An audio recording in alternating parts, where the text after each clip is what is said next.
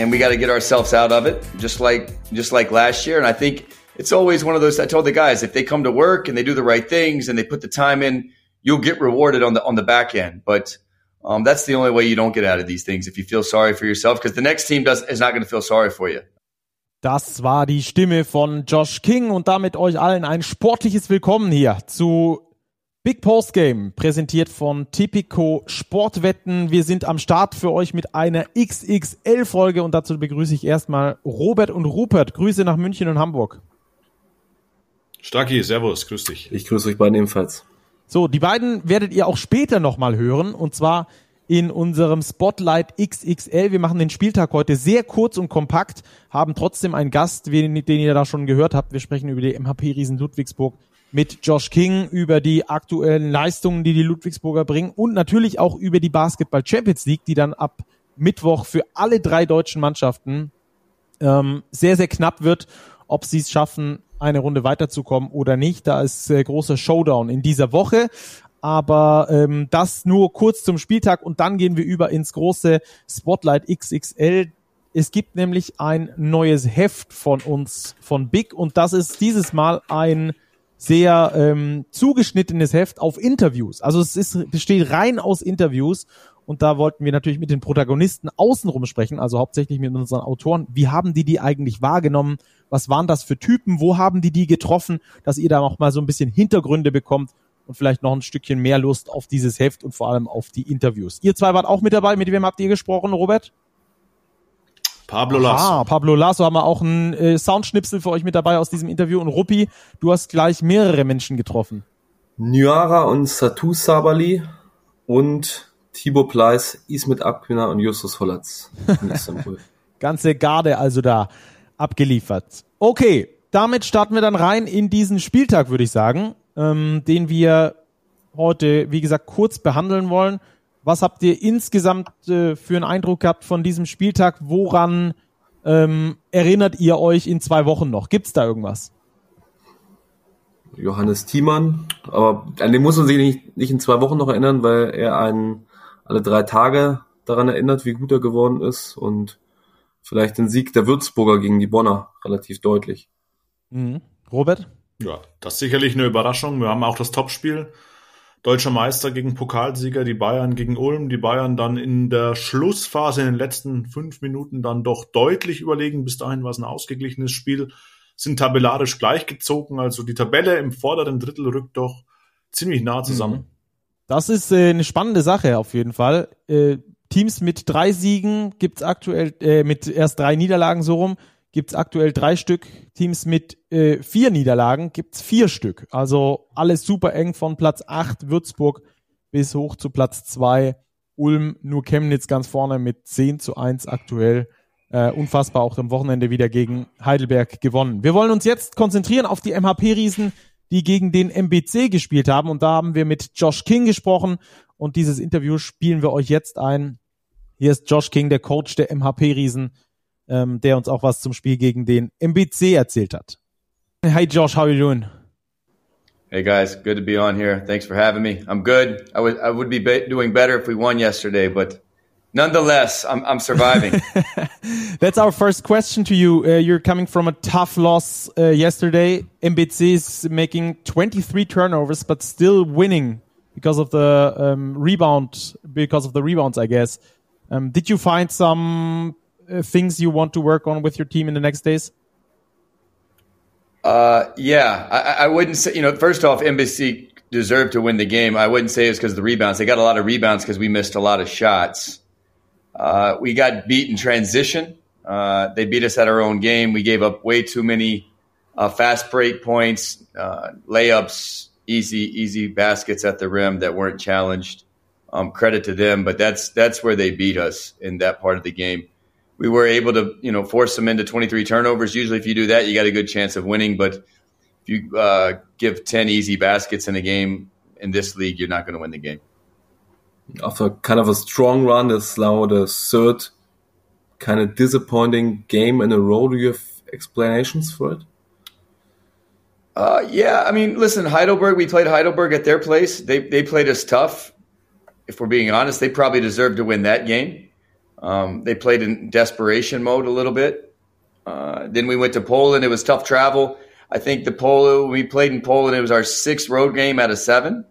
Uh, had some guys sick, no excuses. Uh, just didn't play well. Shot twenty seven percent from the field, and then again yesterday was hoping to have a bounce back game uh, at home, but listen, we didn't shoot the ball well, and we got killed in transition. Uh, we got to be better, and uh, we, the good thing is we have a, a, a good opportunity on Wednesday night against a really good Ike team uh, in the Champions League, who's probably on paper got the strongest roster in Champions League.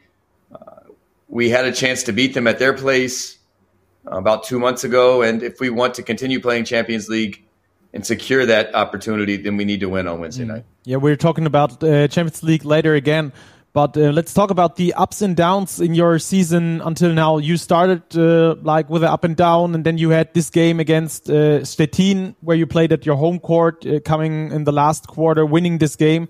And it was I was feeling like this could be the turning point of this ups and downs, and it was for some games. But now you are again in this up and down. Can you explain why this is like that? Well, if I had the exact reason, I probably would wouldn't be a coach. I'd be some higher level position.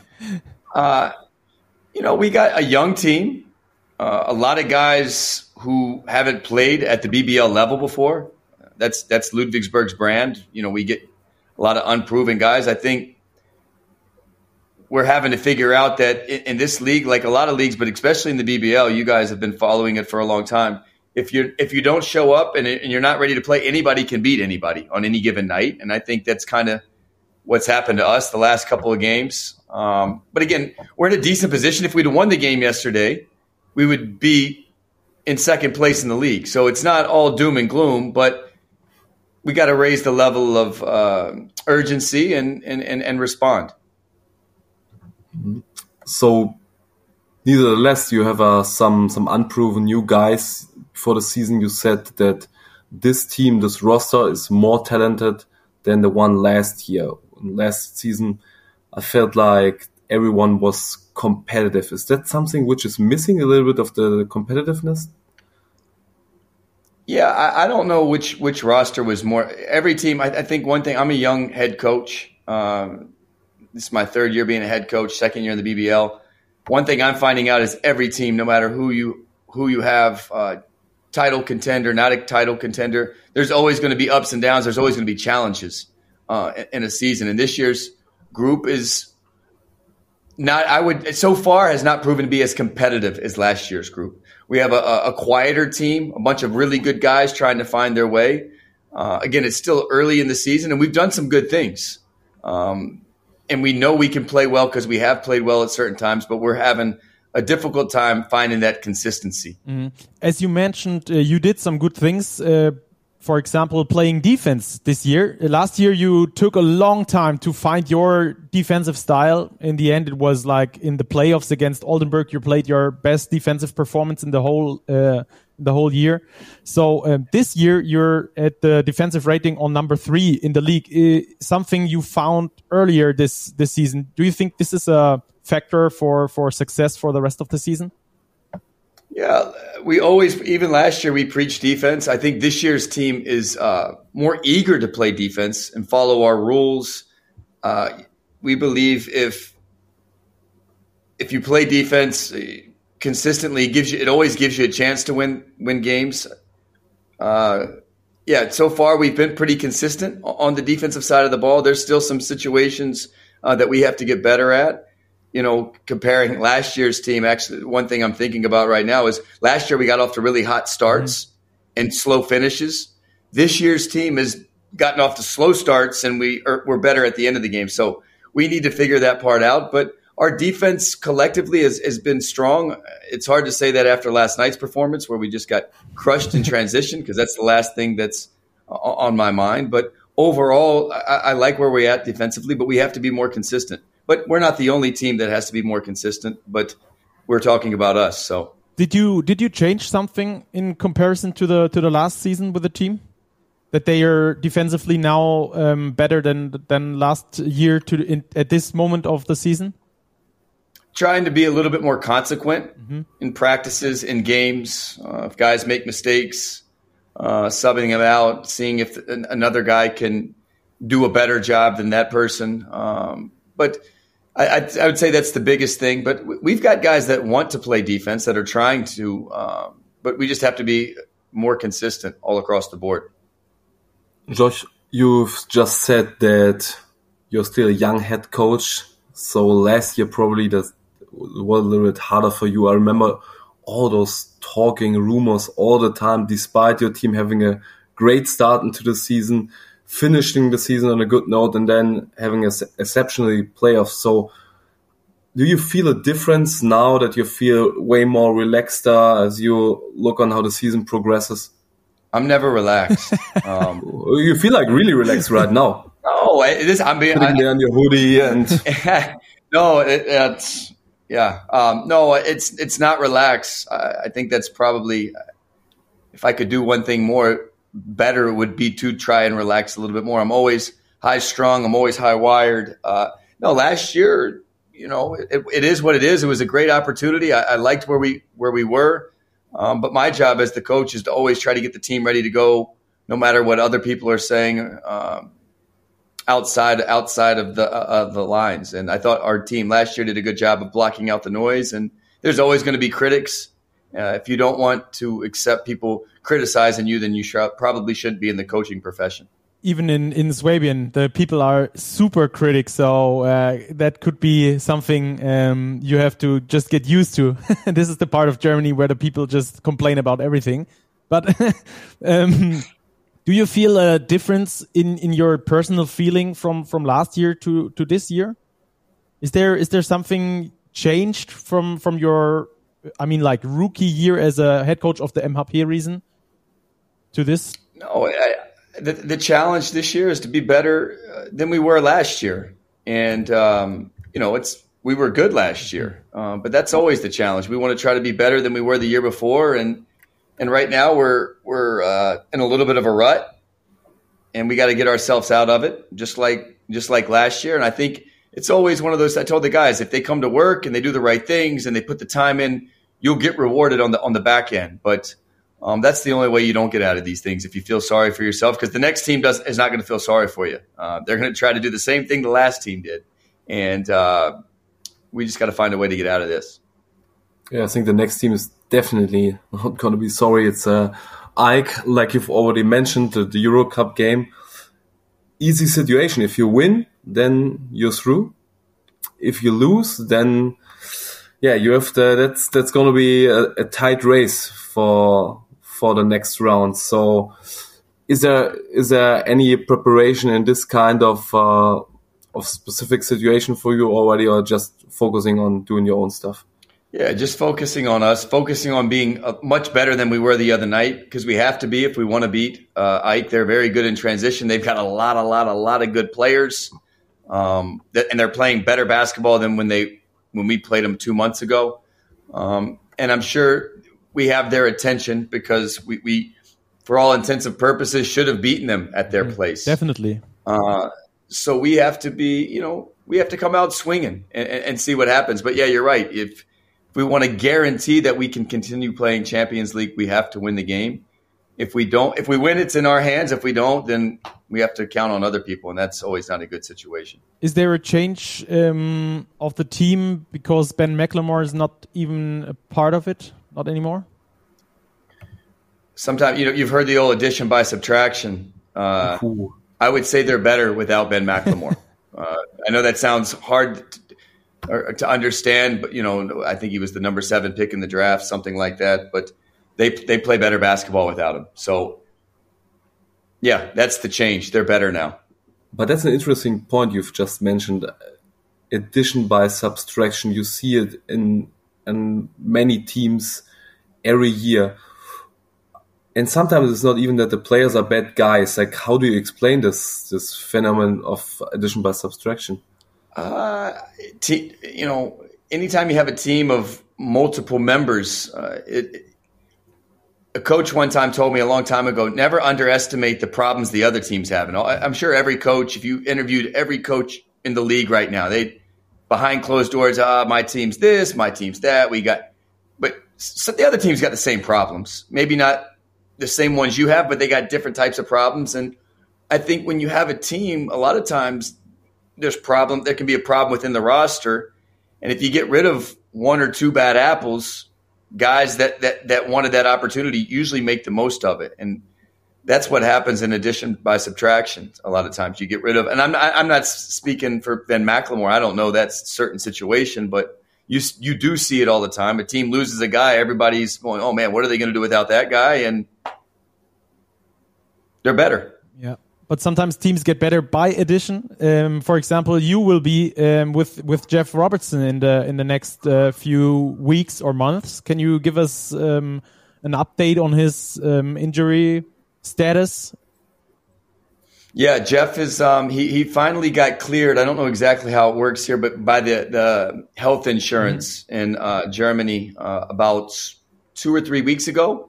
But since we're we're playing Champions League and and playing two times a week, we had a, a crazy. We weren't going live as much in practice, so he needs to get some live reps. Last week we had a break of about 11 days, so it was good. We we went live probably four times, and he was able to do that probably in the next two or three weeks we could see him on the floor. But he's doing really well um, with his rehab, and and uh, we really think he's really going to be a good player for us when he comes back. He brings that competitive edge, uh, that fiery spirit, plays with a lot of passion, uh, something that uh, every team needs, and, and, we're looking forward to being able to to see him out on the floor.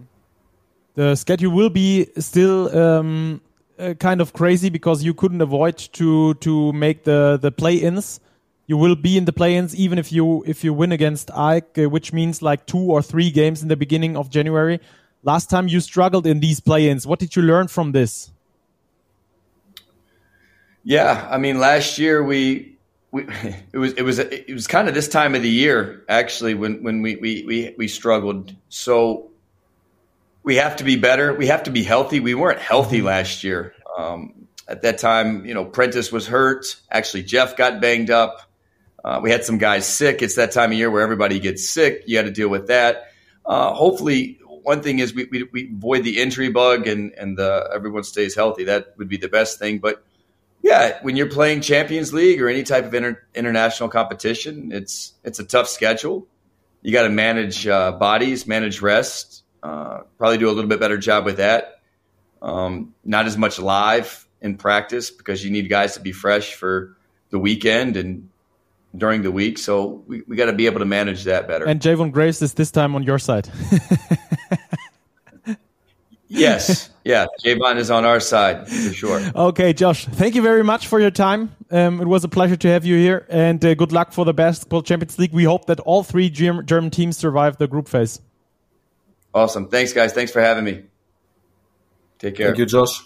Bye bye. So, also für die MHP-Riesen wird's dann am Mittwoch schon mal richtig spannend gegen AEK. Da sollen übrigens 600 bis 800 griechische Fans mitreisen. Das könnte also recht stimmungsvoll werden. Ich darf das Ganze kommentieren. Ich freue mich schon sehr darauf. Ähm, und dann auch ansonsten die Oldenburger mit äh, ganz guten Chancen aufs Weiterkommen. Und bei den Bonnern ist es fast schon gesichert, dass sie weiterkommen. Äh, fast schon deshalb, weil sie ich glaube, äh, mit 30 verlieren können und äh, der Gegner aus dem anderen Spiel mit 30 gewinnen muss, dass da noch irgendwas schief geht mit dem Weiterkommen. Aber sie wollen natürlich als erstes weiterkommen, was ihnen dann die Play-in-Spiele Anfang Januar ersparen würde da in äh, der nächsten Runde in der Basketball Champions League. Können wir euch dann auch mal genauer abholen äh, in unserer nächsten regulären Folge. Da jetzt schon mal der Hinweis darauf. Diese wird erst im Januar stattfinden. Wir haben jetzt so viele Spezials für euch geplant mit so vielen prominenten Namen. Da werden wir so ein bisschen vom aktuellen Geschehen, das ja sowieso sehr kurzweilig ist, über Weihnachten weggehen und uns dann mit den Protagonisten unterhalten, ähm, die wichtig waren in diesem Basketballjahr. Da werden wir also dann gleich nochmal genaueres ähm, dazu äh, später dann mit euch besprechen. So, äh, Jungs, wir haben gesagt, wir gehen auf den Spielplan äh, oder auf den Spieltag kaum ein. Wir können vielleicht noch ganz kurz über die Ergebnisse sprechen. Äh, enges Spiel zwischen Göttingen und Fechter, das Fechter am Schluss gewinnt. Ähm, Würzburg haben wir schon besprochen, die hoch gegen Bonn gewinnen. Ähm, Kreisheim gewinnt gegen Heidelberg ziemlich deutlich. Alba macht es am Schluss dann gegen Oldenburg doch noch. Chemnitz gewinnt gegen Heidelberg deutlich. Oh, was habe ich gesagt? Kreisheim, das wäre schon erstaunlich. Oh ja, Chemnitz gegen, ja, äh, ja das stimmt, Chemnitz gegen Heidelberg. Ähm, Oldenburg verliert knapp gegen Alba. Ansonsten Brau äh, Braunschweig verliert in Rostock. Und ähm, das Montagabendspiel haben wir für euch noch nicht, weil wir Montagnachmittag schon aus terminlichen Gründen aufzeichnen. Bamberg gegen Kreisheim dürfte auch spannend werden, aber über Weihnachten dann auch sehr, sehr viele Spiele, die auch hochspannend werden. Okay, lass uns noch kurz auf die äh, Starting Five natürlich eingehen. Die soll nicht zu kurz kommen, Robert. Die Big Starting Five. Wen hast du? Wen habt ihr? Hm, wir haben auf der 1 Otis Livingston, 21 Punkte, 7 Assists aufgelegt beim Sieg der Würzburger gegen Bonn. Auf der 2 haben wir uns für Leandro Bolmaro entschieden, eigentlich auch ein Point Guard, aber hat vielleicht sein bestes Spiel gemacht, für die Bayern in der BBL zumindest. 19 Punkte aufgelegt, 3 Assists verteilt, der Motor gewesen für die Bayern-Offensive. Auf der 3 gehen wir mit Will Christmas, Stackis, äh, Stackis, Ruppis Kompagnon vom Weihnachtsmarkt, Career High, 21 Punkte, richtig starke Leistung, bestätigt seinen Aufwärtstrend. Dann haben wir Derek Alston aus Rostock, 23 Punkte. Und Kevin Jebo mal wieder ein Double-Double für die Niners Chemnitz. 17 Punkte, 12 Assists. Beim schon zehnten Saisonsieg der Niners gegen Heidelberg. Mhm. Wie war es eigentlich auf dem Weihnachtsmarkt, Ruppi? Ja, nett. Ich habe herausgefunden, dass er, das hat ihn sehr sympathisch gemacht, ein großer Süßigkeiten-Fan ist und er hat gemeint, er würde darauf wetten, wenn man mit ihm einen Test absolviert. Äh, einmal ist er ein gesundes Nahrungsmittel und spielt Basketball und einmal haut er sich die Plauze mit Schokomuffins und Kakao mit Sahne, was er nämlich dort hatte, voll. Dann garantiert er, besser zu spielen mit dem ganzen Zucker. Gute Wette eigentlich. Äh, hast ja. du hoffentlich gleich eingeschlagen. Äh, Du, er hat Freitag 21 Punkte aufgelegt, von daher ist, glaube ich, klar, was er vorher gegessen hat, ne? Ja, geil. Coole Story. Ähm, okay, dann äh, lass uns weitergehen zur nächsten Kategorie und zwar ähm, zum Tipico-Tipp der Woche. Hier ist für euch der Tipico-Tipp der Woche.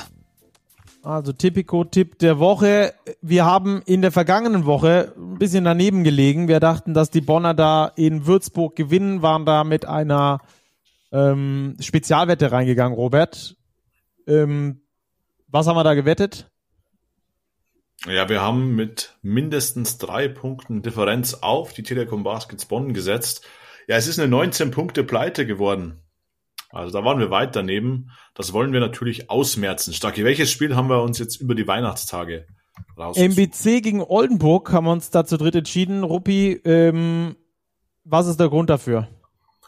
Ja, der MBC ist ganz gut in Form. Gerade so, wenn man die vergangenen fünf, sechs Spiele an, anschaut. Und jetzt nicht ohne Grund in Ludwigsburg gewonnen, wie wir von Josh King gehört haben. Die Oldenburger dagegen natürlich nicht in Form, was seine Gründe hat, die wir auch schon besprochen haben. Aber es wird in puncto Verletzungen jetzt nicht unbedingt besser werden äh, bis zum kommenden Spieltag. Von daher, glaube ich, kann man mal den dann vielleicht sogar nur noch vermeintlichen Außenseiter MBC hier ein paar Euros draufsetzen. Wie viel machen wir? Ein Fünfer? Ja. Fünfer auf den MBC gegen Oldenburg. Äh, Robert, du holst uns bestimmt noch gleich ab mit dem aktuellen Kontostand, den wir haben. Unser Kontostand sind aktuell 106 Euro gerundet. Also nachdem wir die letzte Wette verloren haben, hoffen wir jetzt auf den MBC. Also, das ist unser Tipico-Tipp der Woche. 18 plus. Erlaubt nach Whitelist. Suchtrisiko. Hilfe unter bovai.de. Und damit ist unser kleiner Werbeblock dann auch vorbei zum Tipico-Tipp der Woche und wir gehen über zum Big Spotlight. Da haben wir für euch, wie gesagt, ein dickes, dickes Spezial an dieser Stelle. Da haben sich unsere Autoren extrem viel Zeit genommen, um da die Surroundings zu besprechen. Und falls ihr nicht wisst, wie so ein journalistisches Interview abläuft, ihr werdet dort sehr viel lernen und ihr werdet vor allem auch äh, sehen, äh, wen wir alles getroffen haben. Äh, wir haben von allen Protagonisten, die darüber äh, oder über die gesprochen wird, auch Soundschnipsel mitgebracht, ähm, wie die sich anhören, wo die getroffen wurden ähm, und was die unsere Autoren dafür äh, Eindrücke von dem Ganzen haben. Das ist also das, was ihr jetzt hört bei uns im Big Spotlight. Und damit würde ich sagen, viel Spaß. Das Big Spotlight. So, und dieses Mal haben wir euch ein ganz besonderes Spotlight mitgebracht, nämlich ein Spotlight XXL, das unser aktuelles Heft covert, nämlich Big Talking Basketball. Das Inter die Interviewausgabe, so heißt sie. Und bei mir ist jetzt als erstes unser Chefredakteur Martin Fünkele. Grüß dich, Martin. Hallo, Stacki. Martin, eine komplette Ausgabe nur Interviews. Was hast du dir dabei gedacht? Ähm, ich habe mir dabei gedacht, dass Weihnachten, vor Weihnachten die Zeit des Schenkens und die Zeit ist, wo man besondere Sachen anpackt. Und ich finde es was ganz Besonderes, eben eine Ausgabe nur mit Interviews zu machen. Finde es besonders wichtig zu reden, mit allen Beteiligten nicht immer nur zu meinen und einzuschätzen, sondern wirklich zu reden. Und ähm, das ist, glaube ich, ganz gut gelungen. Wir haben tolle Typen ähm, erwischt. Ähm, wir haben nicht alle gekriegt, die wir haben wollten. Wir haben Moritz wir haben Heiko Schafazik, wir haben die Sabelis, wir haben, wir haben ähm, Coach Lasso, wir haben aber auch einen Yoshiko Saibu, ähm, der das erste Mal seit, seit dem Skandal um ihn ähm, wieder öffentlich spricht. Ich glaube, es ist eine coole Ausgabe geworden. Ähm, wie gesagt, wir haben nicht alle gekriegt. Ich hätte gerne Dirk noch dabei gehabt. Ich hätte gerne ähm, Dennis noch dabei gehabt. Ich hätte auch gerne Dian Budiroga dabei gehabt. Es kommen noch, noch einige Sachen, die jetzt nicht geklappt haben in der nächsten Ausgabe. Aber trotzdem, glaube ich, ein ganz geiles Heft geworden. Vielen, vielen Dank an alle, die mitgemacht haben. Auch ganz großes Dankeschön an die Fotografen Tito Wiedensohler, David Nienhaus und Philipp Reinhardt, ähm, die dafür gesorgt hat, dass das Heft nicht nur inhaltlich anders ist, sondern auch ähm, optisch, wie ich finde, ziemlich geil ist. Ja, Absolut, äh, absoluter Hingucker ähm, und die Themenauswahl auch richtig geil, äh, die natürlich von den Autoren und von dir äh, zusammen irgendwie in der Zusammenarbeit dann entstanden ist. Da gab es verschiedene Vorschläge, du hattest was im Kopf. Und äh, auf ein paar von diesen Interviews wollen wir jetzt eingehen. Die Interviews selbst könnt ihr natürlich in der aktuellen Ausgabe lesen, aber äh, wir wollen so ein bisschen drumrum sprechen. Wie war das eigentlich? mit denjenigen zu sprechen. Und äh, wie war das eigentlich? Wie habt ihr die erlebt? Und mit dir, Martin, wollen wir anfangen. Wir hören gleich noch ein paar mehr von unseren Autoren dazu. Ähm, Martin, starten wir rein. Du hattest äh, uns Tonschnipsen mitgebracht von drei Interviews, die wir insgesamt äh, mit dir äh, besprechen wollen. Starten wir mit Moritz Wagner, oder? Können wir gerne machen. Ähm, Moritz habe ich per Zoom getroffen. Ähm, ich im kalten Ulm, er im sehr sonnigen Orlando, lag da im Garten mit Sonnenbrille und oben ohne. Ähm, total entspannter, aber auch sehr, sehr interessierter Typ. Also ich habe ihm auch sehr viele allgemeine Fragen gestellt. War nicht ganz sicher, ob er darauf eingeht, ob ihm das zu, zu schwierig, zu anstrengend ist. War es überhaupt nicht. Das Erste, was ich natürlich von ihm wissen wollte, wie ist das denn mit seinem Namen? Ist das jetzt, jetzt Moritz oder ist das Mo? Und ähm, ja, spielen wir ab. Da hören wir mal rein. Moritz, Moritz. Ich mache das eigentlich nur für die Amis. Das hat sich so eingebürgert. Ähm, weil die können nicht Moritz sagen, weißt du? okay, da kriegt man ja schon mal so einen ersten Eindruck davon, ähm, wie er drauf war an diesem Tag. Äh, scheint gut gelaunt gewesen zu sein, oder? Ja, total. Also, wie gesagt, wirklich ein total entspannter Typ. Ich hatte ihn dann immer als nächstes auch gefragt, wie ist das denn so mit der WM und auch mit der WM-Medaille? Wann hast du die das letzte Mal in der Hand gehabt? Was bedeutet dir die WM? Und ähm, finde ich auch ganz bezeichnend, was er dann gesagt hat. Ich muss auch sagen, in Retrospektive, ich, ich würde sagen, dass das Schönste an dieser WM ist, ähm, was das mit den Leuten gemacht hat. Hm. Also ich, ich, ich gucke mir jetzt nicht ich jeden Tag in den Spiegel und sage, geil, ich bin Weltmeister ähm, sondern ich, ähm, man, also uns schreiben täglich Leute, wie viele Leute den Basketballverein in ihrem Dorf irgendwo in Hessen, also das ist jetzt nur ein Beispiel, aber äh, äh, dazugestoßen sind, ähm, wie viele Leute Basketball spielen wollen. Äh, man merkt, es gibt eine größere, keine Ahnung, äh, Plattform für die Orlando Magic und generell Basketball in Deutschland und solche Sachen machen mich halt viel, also es gibt mir viel mehr als jetzt hier die Goldmedaille. Hast du ihn auch so wahrgenommen, dass er ähm, viele Dinge einfach über sich über sich stellt, dass er, dass er sich selbst gar nicht so ernst nimmt? Ja, ähm, also auch einiges, was um ihn rum passiert, so diesen NBA-Zirkus. Ich glaube, dem kann er nicht so wahnsinnig viel abgewinnen.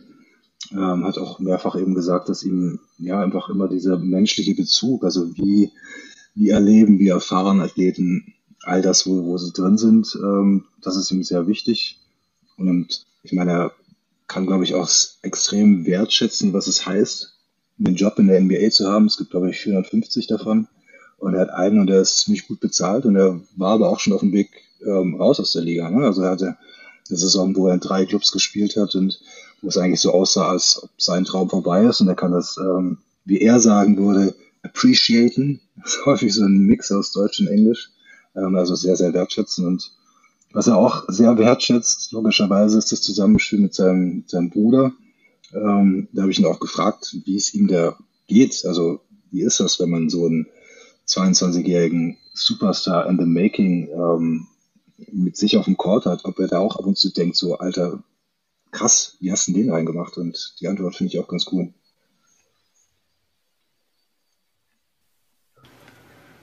Ja, ständig. Ähm, ja, klar, also der hat ja auch irgendwie so ein Interesse, also ich, ich beschreibe das immer so, der ist ja ziemlich so, ähm, fast so ein Mix aus unorthodox und ähm, total skilled und high intelligent, also, äh, also total so erfahren und gar nicht, äh, nicht unbedingt so Highlight-Tape-Real, sondern einfach äh, drückt dir da in 15 Würfen 30 Punkte rein und du hast das gar nicht mitgekriegt. Also es ist schon alles sehr, sehr trocken, was der Kollege macht mit seinen 22 Jahren.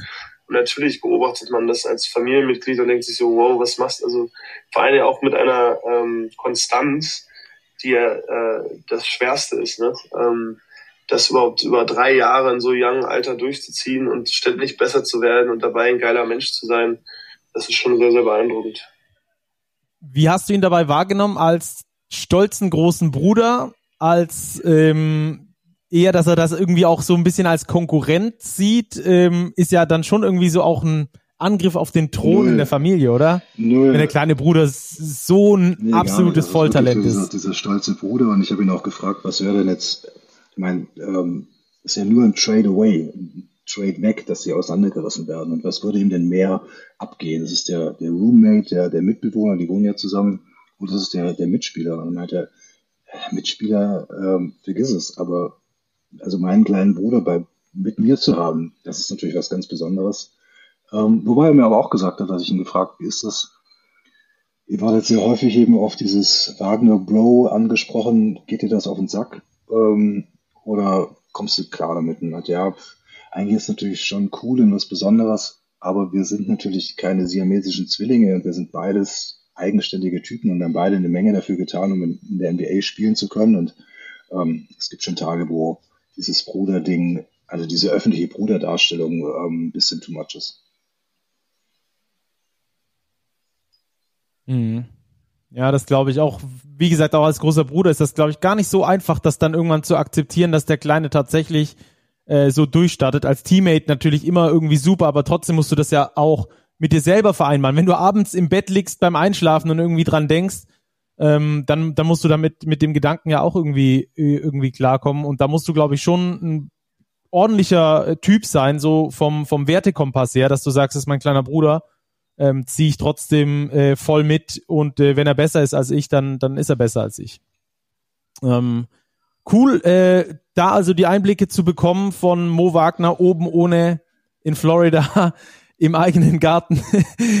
Mega, das, das Setting finde ich schon mal äh, super und äh, genauso super ist das Interview auch geworden. Super deep, ähm, hat er auch, finde ich, ganz vieles drin, wo er sagt, äh, er hat keinen Bock auf irgendwelche Phrasen, äh, nur um sich irgendwie darzustellen. So um die Selbstdarstellung macht er sich eigentlich gar keine Sorgen oder gar keine Gedanken, sondern er sagt halt, er ist der Freischnauze-Typ. Ich glaube, so äh, ist es dann auch zitiert im im Interview. Das bekommt ihr also zu lesen im neuen Interview-Issue auf Seite 41. Da könnt ihr mal reinblättern. Da findet ihr das ausführliche Interview mit Mo Wagner.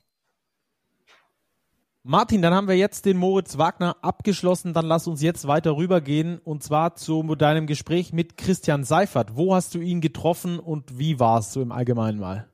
krasser Themenwechsel von Moritz Wagner von der Glitzer NBA-Welt zu Christian Seifert, der ja auch in der Glitzer ähm, Fußballwelt zu Hause war und jetzt nicht mehr. Jetzt ähm, Dein verantwortet. Ähm, ich habe ihn getroffen in der Universitätsstraße in Köln. Es war ein sehr, sehr angenehmes Gespräch in einem Besprechungsraum, das ähm, nach wenigen Minuten kurz vor dem Abbruch stand, weil es nebenan Bauarbeiten gab und Herr Seifert kurz davor war aufzuspringen und den Bauarbeitern zu sagen, dass das überhaupt nicht geht. Das ähm, war dann nicht nötig und wir konnten weiterquatschen. Ja, es war ein, war ein gutes Gespräch. Ähm, ich hatte ihn am Telefon schon kennengelernt. Ähm, er hatte mich auch mal angerufen nach einem Kommentar und mir gesagt, dass ich da recht habe und ähm, hat sich da schon als sehr, sehr fairer ähm, Gesprächspartner gezeigt. Und ähm, das war jetzt auch so bei dem Gespräch, wo es um dein und die Zukunft des Live-Sports ging. Genauso. Ähm, ich habe Medienwissenschaften studiert und äh, der Beginn dieses ähm, Interviews mit ihm, ich habe es schon gelesen, ähm, hat so ein bisschen was von einem Medienwissenschaftsprofessor, der dir erklärt, warum Live-Sport funktioniert und äh, warum nicht oder wo er funktioniert ähm, und so weiter. Also fand ich super interessant. Das eint uns, das habe ich ja auch mal gemacht, ähm, mit ähm, Sport, mit Schwerpunkt äh, Medienkommunikation. Klar, es geht darum, ähm, was passiert mit, mit dem, mit Fernsehen im Allgemeinen und ähm, wie erreicht man Leute beim Fernsehen und ähm, habe mir da eben auch nochmal so ein bisschen erklärt, inwieweit lineares Fernsehen noch eine ähm, Daseinsberechtigung hat, nämlich bei Sport, bei krassen Nachrichten und bei Aktien. Aktienmeldungen, wo Menschen eben darauf zurückgreifen. Und sonst immer weniger. Ja, wir sind darauf gekommen oder sind dann eben zum, zur Basketball-WM gekommen mit den krassen Zahlen beim, ähm, beim Finale mit ähm, fast sieben Millionen beim, beim ZDF und dann nochmal eine Million bei Magenta Sport. Und man, man fragt sich ja so als Beobachter schon, wie ist denn das möglich? Eine Liga hat äh, deutlich geringere Einschaltquoten, egal auf welchem ähm, über welches Medium und wenn es dann eben bedeutend wird, dann kommen die Leute doch noch zusammen und ähm, gucken das zusammen und das ist natürlich auch so eine Hoffnung, die man dann als, ähm, als Senderverantwortlicher hat, dass man sowas auch in, nicht in die Liga rübertragen kann, sondern sowas eben auch in der Liga entwickeln kann. Mhm. Du hast uns auch Töne von ihm mitgebracht. Wollen wir da mal in einen reinhören? Gerne. Ich habe ihm eben gerade, was ich so ein bisschen angebahnt habe, gefragt, ob die BBL eben taugt, also ob die BBL so so interessant ist für viele Menschen, ähm, dass es möglich ist, so ja so Lagerfeuer äh, Momente auch über den, den deutschen Basketball ähm, zu schaffen. Und ähm, da hat er mir Folgendes geantwortet. Total, sonst hätten wir nicht investiert. Wir sind ja keine Charity-Veranstaltung. Magenta übrigens auch nicht, die wollten Telekom-Anschlüsse verkaufen. Ja. Also wir sind ja, und die öffentlich-rechtlichen müssen gerade stehen für die Gebühren, die sie, die sie einnehmen. Ne? Also das ist immer Leistung und Gegenleistung. Wir glauben da total dran. Basketball ist eine ganz, ganz starke, hochemotionale äh, ähm, äh, Sportart. Ich glaube, dass tatsächlich dieser Weltmeistertitel das Beste ist, was dem Sport passieren konnte. Ne? Weil wenn Sie bisher jemand gefragt haben, willst du mal Weltmeister werden, haben sich da vielleicht Fußball, Fußballer sowieso immer angesprochen, obwohl das noch viel, obwohl der Weg noch viel weiter ist. Ähm, Hockey könnte das für sich in Anspruch nehmen, ja, als Teamsportart, würde ich mal sagen, war noch sehr, sehr erfolgreich. Ähm, Handball könnte vielleicht mal wieder so werden. Im Basketball, also das hat man vielleicht in der Bubble gesehen, aber in der Öffentlichkeit hätte man noch nie gedacht, also Basketball-Weltmeister werden wir auch mal. Ja. Ähm, ich halte das für eine, für, für eine Riesenchance. Vor allem, weil jetzt tatsächlich ähm, Jungs und Mädchen wissen, du kannst, wenn du in Deutschland, äh, wenn du in Deutschland Basketball spielst, kannst du Weltmeister werden. Und der Weg in die NBA, es sei denn, sie gehen halt über ein College, kann auch über eine, kann auch über eine, ähm, äh, über eine BBL führen. Und ich finde, da spielen ja auch jetzt mehr deutsche Spieler als je zuvor. Und da sind eigentlich alle, alle Zutaten sind da. Ne? Haben wir schon gemeinsam mit der Liga das richtige Mischungsverhältnis gefunden und auch mit den Clubs? Weiß ich nicht. Glaube ich eher nicht. Aber ich denke schon, dass man, dass das Potenzial da drin liegt. Absolut.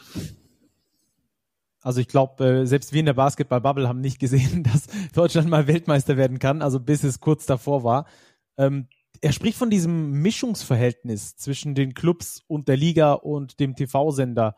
Was meint er damit genau? Na, ich denke, dieses gegenseitige Supporten, ähm, das gegenseitige Mitnehmen, was man tut, ähm, ein Verständnis dafür, was der TV-Sender eben produziert, was man dann selber auch unterstützt. Und ähm, ich denke, das war so die, ähm, die Message, die er, die er setzen wollte. Mhm. Ähm, du hast noch ein zweites Zitat von ihm mitgebracht auf das wir jetzt auch noch mal ganz kurz äh, mit eingehen wollen. Ähm, willst du es kurz anteasern oder sollen wir es einfach spielen und wir gehen danach? Ja, ich kann kurz, wenn ich es wenn ich's richtig in Erinnerung habe, dann ging es darum, ähm, ja, wie es mittel- beziehungsweise langfristig gewin, ähm, gelingen kann, aus diesem regionalen Phänomen, was wir, was wir Basketballfans seit Jahren beobachten, genießen, wenn wir in der Halle sind, ein überregionales zu machen. Also die Begeisterung, die jeder spürt, wenn er in der Arena ist, in, in Bonn, in, in Braunschweig, hast du nicht gesehen, ähm, eben diese Begeisterung auch ähm, dann außerhalb der, der, der Stadtgrenzen und außerhalb des eigenen Themas ähm, zu etablieren. Die gleiche Geschichte habe ich auch über Handball gehört. Und Tatsache ist, dass ähm, das Handball-Final, äh, dass der äh, ähm, dass das Final Four Finale im Handball in der ARD hatte mehr Zuschauer als gestern das NFL-Spiel bei RTL. Mhm. Und das ist der Punkt, um das es geht. Es fängt erstmal mit dem Selbstverständnis, dem Selbstbewusstsein an zu sagen, wir können das. Wenn ich mir dauernd sage, wir sind zu klein, dann bleiben wir auch klein. Das ist ja auch die Überschrift von diesem Interview, die du gewählt hast. Es beginnt mit dem Selbstverständnis. Ähm, was hat er, was hat er damit ähm, gemeint, dass, dass deutscher Basketball sich größer machen sollte, als er ist? Mm, also ich hatte ihn eben gefragt, ja, wie, wie, wie klappt das denn mit diesem außerhalb der, der, des eigenen Bauchnabels irgendwie größer zu werden und zu wachsen. Und ähm, dann meinte er, ja, das, dasselbe haben die Handballer auch immer erzählt. Und ähm, dieses Beispiel, was er genannt hat mit dem Final Four, dass sie jetzt, glaube ich, zum zweiten oder zum dritten Mal, in, zum zweiten Mal jetzt in Köln austragen werden, ist so eins. Es ist eben auch so eins von einem Selbstverständnis, wo man sagt, okay, wir machen das. Also egal, wie schwierig auch die, die Rahmenbedingungen finanzieller Natur sind, was, was man da in Vorleistung gehen muss. Wir trauen uns das zu. Ich meine, wir kennen die Diskussion, es gibt die Diskussion bei der BBL seit, seit zweieinhalb Jahren, dass man ähm, sich verständlicherweise schwer tut zu sagen, mit dem Pokalfinale, das etablieren wir jetzt an einem bestimmten Ort, ähm, zu dem Zeitpunkt im, im Terminkalender und das ziehen wir jetzt durch. Da gibt es viele Sachen, die man beachten muss. Ähm, der Handball ist da vielleicht ähm, ob seiner Ligastärke, ob seiner Position auch im europäischen Wettbewerb, sicherlich ob, ob seiner Mitgliederzahlen ähm, dem Basketball ein Stück voraus und eben auch mit der Entscheidung, das zu machen. Und da ist eben ein Mut bewiesen worden, ein größer Denken. Ich glaube, die BWL ist nicht weit weg davon, ähm, aber es bedarf eben auch dieser, dieses, dieses, dieses größer Denkens, zumindest ähm, aus Sicht von Christian Seifert. Wie hast du ihn insgesamt bei diesem Interview wahrgenommen? Ist er nach wie vor dieser Visionär oder ist er schon in bestimmten Teilen auch, ich sag mal, in der Realität angekommen? Mm, insofern der Realität sicherlich angekommen, dass er um die, um die Schwierigkeiten auch ähm, mit dem Senderstart weiß, also auch genau weiß, was nicht gut gelaufen ist. Ähm, aber ich habe ihn auch gefragt, ja, wie ist das denn so, wenn, wenn du als jemand, der ähm, seinen Job bei der DFL gemacht hat über 10, 14, 15 Jahre und ähm, diese Liga so profitabel gemacht hat wie nie mehr davor und danach. Ähm, und der, ja, weiß ich nicht, mit, mit Typen wie dem südafrikanischen Staatspräsidenten William de Klerk in Südafrika spricht, also mit einfach mit, mit großartigen Persönlichkeiten auf Augenhöhe unterwegs ist. Wie ist das jetzt, wenn du jetzt mit, mit ähm, ja, Basketballfunktionären unterwegs bist? Und ähm, hatte mir relativ glaubhaft vermittelt, dass das für ihn kein Problem ist oder keine Rolle spielt und einfach diese Aufgabe, die er hinter Dein sieht, ähm, eine Medienplattform zu schaffen, die eben abseits des Fußballs vielen Sportarten ernstzunehmende ähm, Reichweite beschert. Das ist für ihn eine große Aufgabe und da stürzt er sich rein und ich glaube, das zieht er auch durch. Cool. Okay, das also zu Christian Seifert und du hast noch ein drittes Interview äh, mitgeliefert für unsere Interviewausgabe und zwar das mit Heiko Schafazik. Ähm, wollen wir da auch noch ein bisschen drauf eingehen? Denn äh, das finde ich total interessant. Ich kenne ein paar Kollegen, die hätten bei einem Interview von Heiko Schafazik gesagt, na, lieber mal nicht, weil er als Spieler, glaube ich, nicht der allereinfachste Typ war im direkten Umgang. Vielleicht auch nicht mit jedem, vielleicht liegt das auch an den Kollegen, die mir das gesagt haben. Wie hast du ihn wahrgenommen und wo habt ihr euch überhaupt getroffen? Wir haben uns in Berlin getroffen. Ähm, wir haben erst Fotos gemacht mit dem Tilo Wiedensohler und ähm, das war im Mauerpark und sind danach ziemlich spontan durch Prenzlauer Berg getigert und sind in einem Chinesen geendet oder gelandet. Und ähm, das hört man auch an der Aufnahme, die ich mitgebracht habe. Die ist ein bisschen ähm, ja, geräuschbelastet. Vielleicht lag es auch darum, daran, dass wir da schon ein, zwei Schlucke von unserem Sake ähm, zu uns genommen hatten. Den hat Heiko bestellt, das war nicht meine Idee, aber ich fand es eine gute Idee.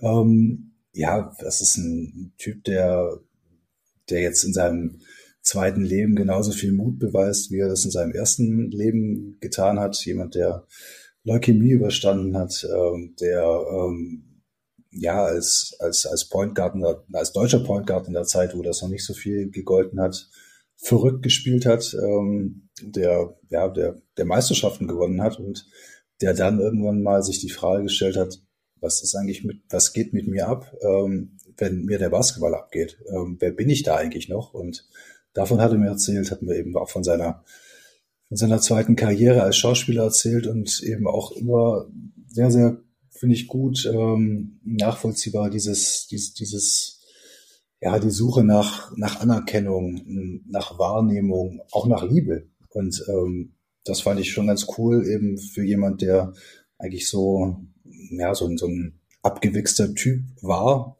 als Spieler, aber auch nach außen, also hat immer ähm, keinen großen Wert drauf gelegt, was so über ihn gesagt wurde. Und ähm, ja, hören wir mal in den Ton rein, hört sich ein bisschen grisselig an, aber vielleicht hört man ein bisschen was. Was ich gerne machen will, ist, ich will den Menschen zeigen, wer ich bin, mhm. okay, mit den ganzen negativen Seiten und positiven Seiten, Seiten, von denen Leute nicht wissen, was auch immer. Und jetzt nicht ich, Heiko, als Basketballer, ich meine das gar nicht so, ja. sondern ich, ich hier, Heiko, ich, weißt du? Ich würde das gerne zeigen und dann hoffe ich, dass sie mich trotzdem mögen. Weißt du? Das, das ist, ja, aber darum geht's auch. Darum geht's. Aber was bei mir in der Wertigkeit steht, über gemocht zu werden, steht, ich will mich euch zeigen. Das steht da drüber. Also, aber ich sage trotz, deswegen sage ich trotzdem, hoffe ich, dass sie mich trotzdem. Hattest du das Bedürfnis als Basketballer auch? Gemocht zu werden. Ja, gemocht für mich zu zeigen, ja, ja. Mich gemocht, ja, mich zu zeigen war wichtiger für mich als gemocht zu werden, ja. aber gemocht zu werden stand drunter. Ja. Also das war schon damals. Das ist das gleiche Prinzip gewesen. Und ich hat nicht immer geklappt. es hat nicht immer geklappt, dass er gemocht wird. Das stimmt natürlich, aber gezeigt hat er sich, das hat geklappt. Ähm, das klingt schon echt nach Deep Talk, was ihr da, was ihr da geführt habt. Ist das auch so gewesen? Schon, ich meine, ähm, die Vorbereitung war lang. Es waren anderthalb, zwei Jahre, die ich Heiko auf die Nerven gegangen bin, bis er dann gesagt hat, okay, bis er, glaube ich, dann auch einfach selbstbewusst genug war mit seiner neuen Rolle oder seiner neuen Position als Schauspieler. Ähm, ja, wir haben, glaube ich, eine Stunde gesprochen. Wir haben das Interview auch danach abgestimmt, muss man ähm, ehrlicherweise sagen. Ich habe ähm, Heiko das gezeigt, weil es mir wichtig war, dass er damit ähm, einverstanden ist. Und ähm, er hat auch einige Sachen, ein, ein paar Sachen geändert, nichts Gravierendes. Und ähm, ja, es war, glaube ich, ein, ein Gespräch auf, auf Augenhöhe. Ja. Ja, das finde ich, liest man dann auch in diesem Interview, dass es wirklich ein sehr nahes Gespräch war, dass er dich auch sehr nah rangelassen hat an, an seine Gedanken, seine Gefühle auch dieser Transfer immer wieder zwischen Schauspiel und Basketball, was hat das eigentlich gemeinsam miteinander, was hat das auch nicht gemeinsam miteinander, ähm, finde ich extrem interessant. Ähm, und die Bilder dazu, die Thilo Wiedensohler geliefert hat, äh, die zeigen genau das, was im Interview später dann auch zum Vorschein kommt, eben diese Nähe und dieses, ich sag mal, unmaskierte, ungeschminkte irgendwie, einfach mal drauf loszusprechen. Ähm, sehr cooles Interview. Das Ganze lest ihr unter dem Titel Liebt mich oder eben nicht auf der Seite 14 bei uns im Interviewheft. Ja, Martin, dann vielen Dank auf jeden Fall schon mal für äh, deine drei Interviews, die du mitgebracht hast und für diese grandiose Idee dieses Interviewheftes. Wir haben jetzt noch ein paar mehr unserer Autoren da, die auch ein bisschen von ihren Interviews erzählen. Auch das wird sicherlich noch ganz spannend. Danke dir. Sehr gerne und ich bin super gespannt, auch von den anderen zu hören, wie es bei Ihnen lief. da musst du die Podcast-Folge hören. Wie, wie immer. genau. Bis dann. Ciao. Ciao. Bei mir ist jetzt äh, unser Autor Daniel George. Grüße dich. Stacki, ich grüße dich. Servus. Daniel, wo äh, treffe ich dich an? Du triffst mich in Magdeburg an. In Magdeburg. Digital zugeschaltet. Sehr gut. Ja, digital zugeschaltet, das habe ich gerade noch hingekriegt. Aber Magdeburg, äh, das wusste ich nicht. Ähm, wir sprechen auch mit dir über das Interview-Issue, die Interview-Ausgabe, die wir gemacht haben. Äh, wir haben gerade schon mit Martin Fünkele, unserem Chefredakteur, darüber gesprochen. Ähm, was war dein erster Gedanke, als du gehört hast, dass wir diese Interview-Ausgabe machen? Mega geil. Also ich finde so ähm, monothematisch oder nicht monothematisch, sondern vom Format her einheitliche Ausgaben ziemlich, ziemlich cool. Deswegen habe ich mich sehr gefreut. Ähm, und ich weiß ja, dass wir viele Autorinnen und Autoren haben, die da sehr, sehr gute Fragen stellen können. Von daher, ich finde auch das Ergebnis, ich will noch nicht zu viel vorwegnehmen, aber äh, sehr, sehr schön und inhaltlich auch sehr gut. Ja, bin ich voll bei dir. Ähm, du hast ein Gespräch geführt und zwar mit Yoshiko Saibu. Ähm, ja. Das ist, glaube ich, ein Text, den sich viele reinziehen wollen, weil er auch heißt die zweite Chance. Ähm, geht dann natürlich, ähm, ihr habt das alle mitbekommen, um diese ähm, Corona-Geschichte, die da um Saibu lange Zeit war, ähm, ist dann nach Frankreich gewechselt. Ähm, was hast du für einen Yoshiko Saibu in diesem, ah, erstmal, wo hast du ihn getroffen? Vielleicht fangen wir so an. In Jena, ganz wichtig, ähm, bei seinem neuen Arbeitgeber, in der VIP-Loge und auch nicht allein, der Thomas Schlellermann, der von der Geschäftsleitung, saß mit dabei. Das zeigt doch irgendwie, oder hat so ein bisschen auch gezeigt, dass das ein brisantes Thema ist. Ne? Also da ähm, standen sie sich irgendwie beide auch so ein bisschen bei, hatte ich das Gefühl. Weil es ist natürlich auch was, was den Verein irgendwie sehr beschäftigt. Ne? Und ähm, das kann man nicht losgelöst sehen. Und natürlich war auch irgendwie Thema, wie sehr ist dieses Corona-Thema überhaupt noch Thema? Die Frage hatten die Fans ja aber im Vorfeld schon beantwortet. Ich weiß nicht, ob du es auch gesehen hast. Viele Zuhörer und Zuhörerinnen werden es gesehen haben. In Trier gab es da so ein großes Banner. Ähm, was nicht unbedingt so nett war. Und auch auf Social Media gab es ganz viele Kommentare nochmal zu dem Thema. Und das war eben doch anders, dass wir gesagt haben, wir wollen mit ihm nochmal darüber sprechen, ähm, aber schon eher irgendwie eine positive Richtung. Ne? Also deswegen auch die Überschrift zweite Chance. Aber natürlich sind wir nicht ganz rumgekommen, das Thema Corona auch nochmal anzusprechen, ja. Mhm. Ähm, wie hat er auf deine Interviewanfrage reagiert? Wie war das schwierig, ihn zu bekommen? War das schwierig, Jena dazu zu bekommen? Der Verein hat erstmal auf zwei Anfragen gar nicht reagiert, muss ich äh, ganz ehrlich sagen. Also ich weiß nicht, woran das lag. Ich habe äh, gar nicht nochmal nachgefragt, aber da blieben zwei Anfragen erstmal unbeantwortet per Mail. Ähm, ich habe dann tatsächlich über den direkten Kontakt zu Yoshiku, ähm, über den ehemaligen Mitspieler, das äh, hinbekommen, das Interview. Und er hat auch sofort zugesagt, hatte aber auch gesagt, er möchte eben nicht mehr so ausführlich über dieses Corona-Thema sprechen. Mhm. Ähm, habe ich dann gesagt, ist okay, aber natürlich mussten wir im Gespräch auch mal drauf zu sprechen kommen, weil wie gesagt, es beschäftigt schon noch viele Leute. Ja. Ähm, und in den Augen von vielen oder von manchen zumindest sind da noch ein paar ungeklärte Fragen. Können wir ja gleich nochmal genauer drauf eingehen, ob es die immer noch gibt. Ähm, so oder so ist es aber auf jeden Fall so gewesen, dass er gesagt hat, okay, ich äh, stehe für ein Interview bereit und das fand ich erstmal gut. Hätte ich jetzt auch nicht unbedingt erwartet, dass er, dass er da überhaupt zusagt. Er hätte ja auch sagen können, pff, nee, habe ich jetzt erstmal keine, keine Lust zu. Mhm. Du hast uns ein paar Töne mitgebracht aus dem Interview, auch einen von seinem Coach. Ähm, wir wollen mal in den ersten reinhören, worum geht's dabei? Naja, also wir können vielleicht gleich mit dem Coach anfangen. Lass uns mal damit starten. Optimal, ja. Wenn, wenn das okay Klar. ist, weil ähm, der, der Vorwurf, den es ja immer noch so ein bisschen gibt oder gab, auch jetzt, wo die Verpflichtung bekannt wurde, ist ja, dass damals zwar alles schon aufgearbeitet wurde, auch mit der Nationalmannschaft. Da gab es nochmal dieses Video, dann gab es äh, vor allen Dingen auch diesen großen Big-Artikel, erinnern wir uns, glaube ich, glaube ich, alle da dran. Ich glaube, die Reizfigur war die Überschrift, ähm, wo er auf mehreren Seiten sich auch erklärt hat und der schon sich distanziert hat von Verschwörungserzählungen, gegen Rechtsradikalismus positioniert hat. Aber Vorwurf, den es immer noch so ein bisschen gibt, Einsicht war nicht so wirklich zu spüren bei all seinen Aussagen und Fehler wurden nicht konkret benannt. Und Björn Harmsen, der hat da Folgendes zugesagt. Ja, aber das, man kann das ja immer, immer weiter interpretieren. Ja? Und dann ist ja, dann ist ja immer die Frage noch, was, was, was, was muss jetzt kommen? Also muss er jetzt sich nochmal hinsetzen und das muss er das nochmal, dann wird, wird wieder ein Punkt gefunden.